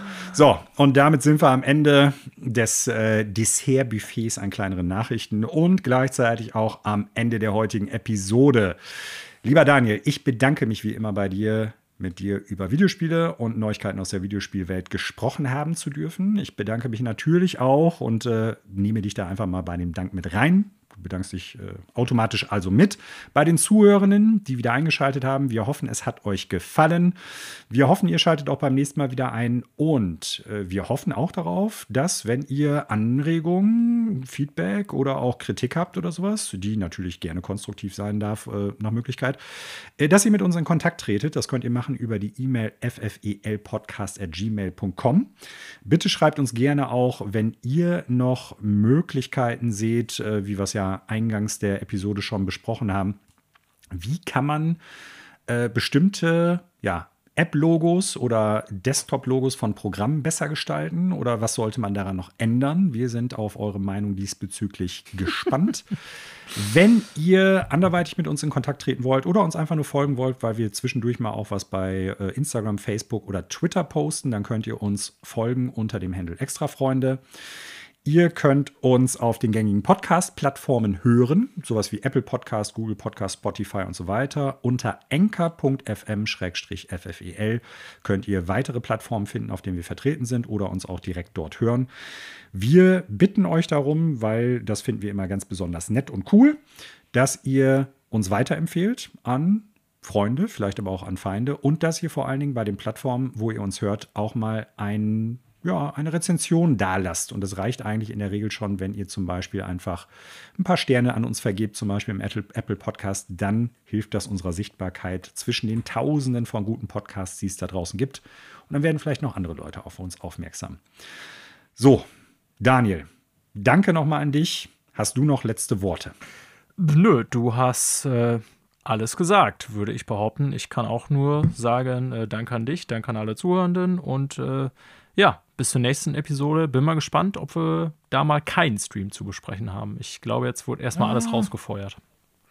Ich, ich, äh, ich lasse die Katze aus dem Sack. Nächste Woche werden wir über die Switch 2 sprechen, die ja schon äh, dann angekündigt sein wird. Lol.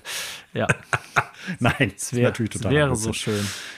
Es, es wäre, ja, auf mehreren Ebenen. So, äh, gut, dann sage ich einfach nur noch Tschüss und bleibt extra freundlich. Und ich sage ciao und bis zum nächsten Mal.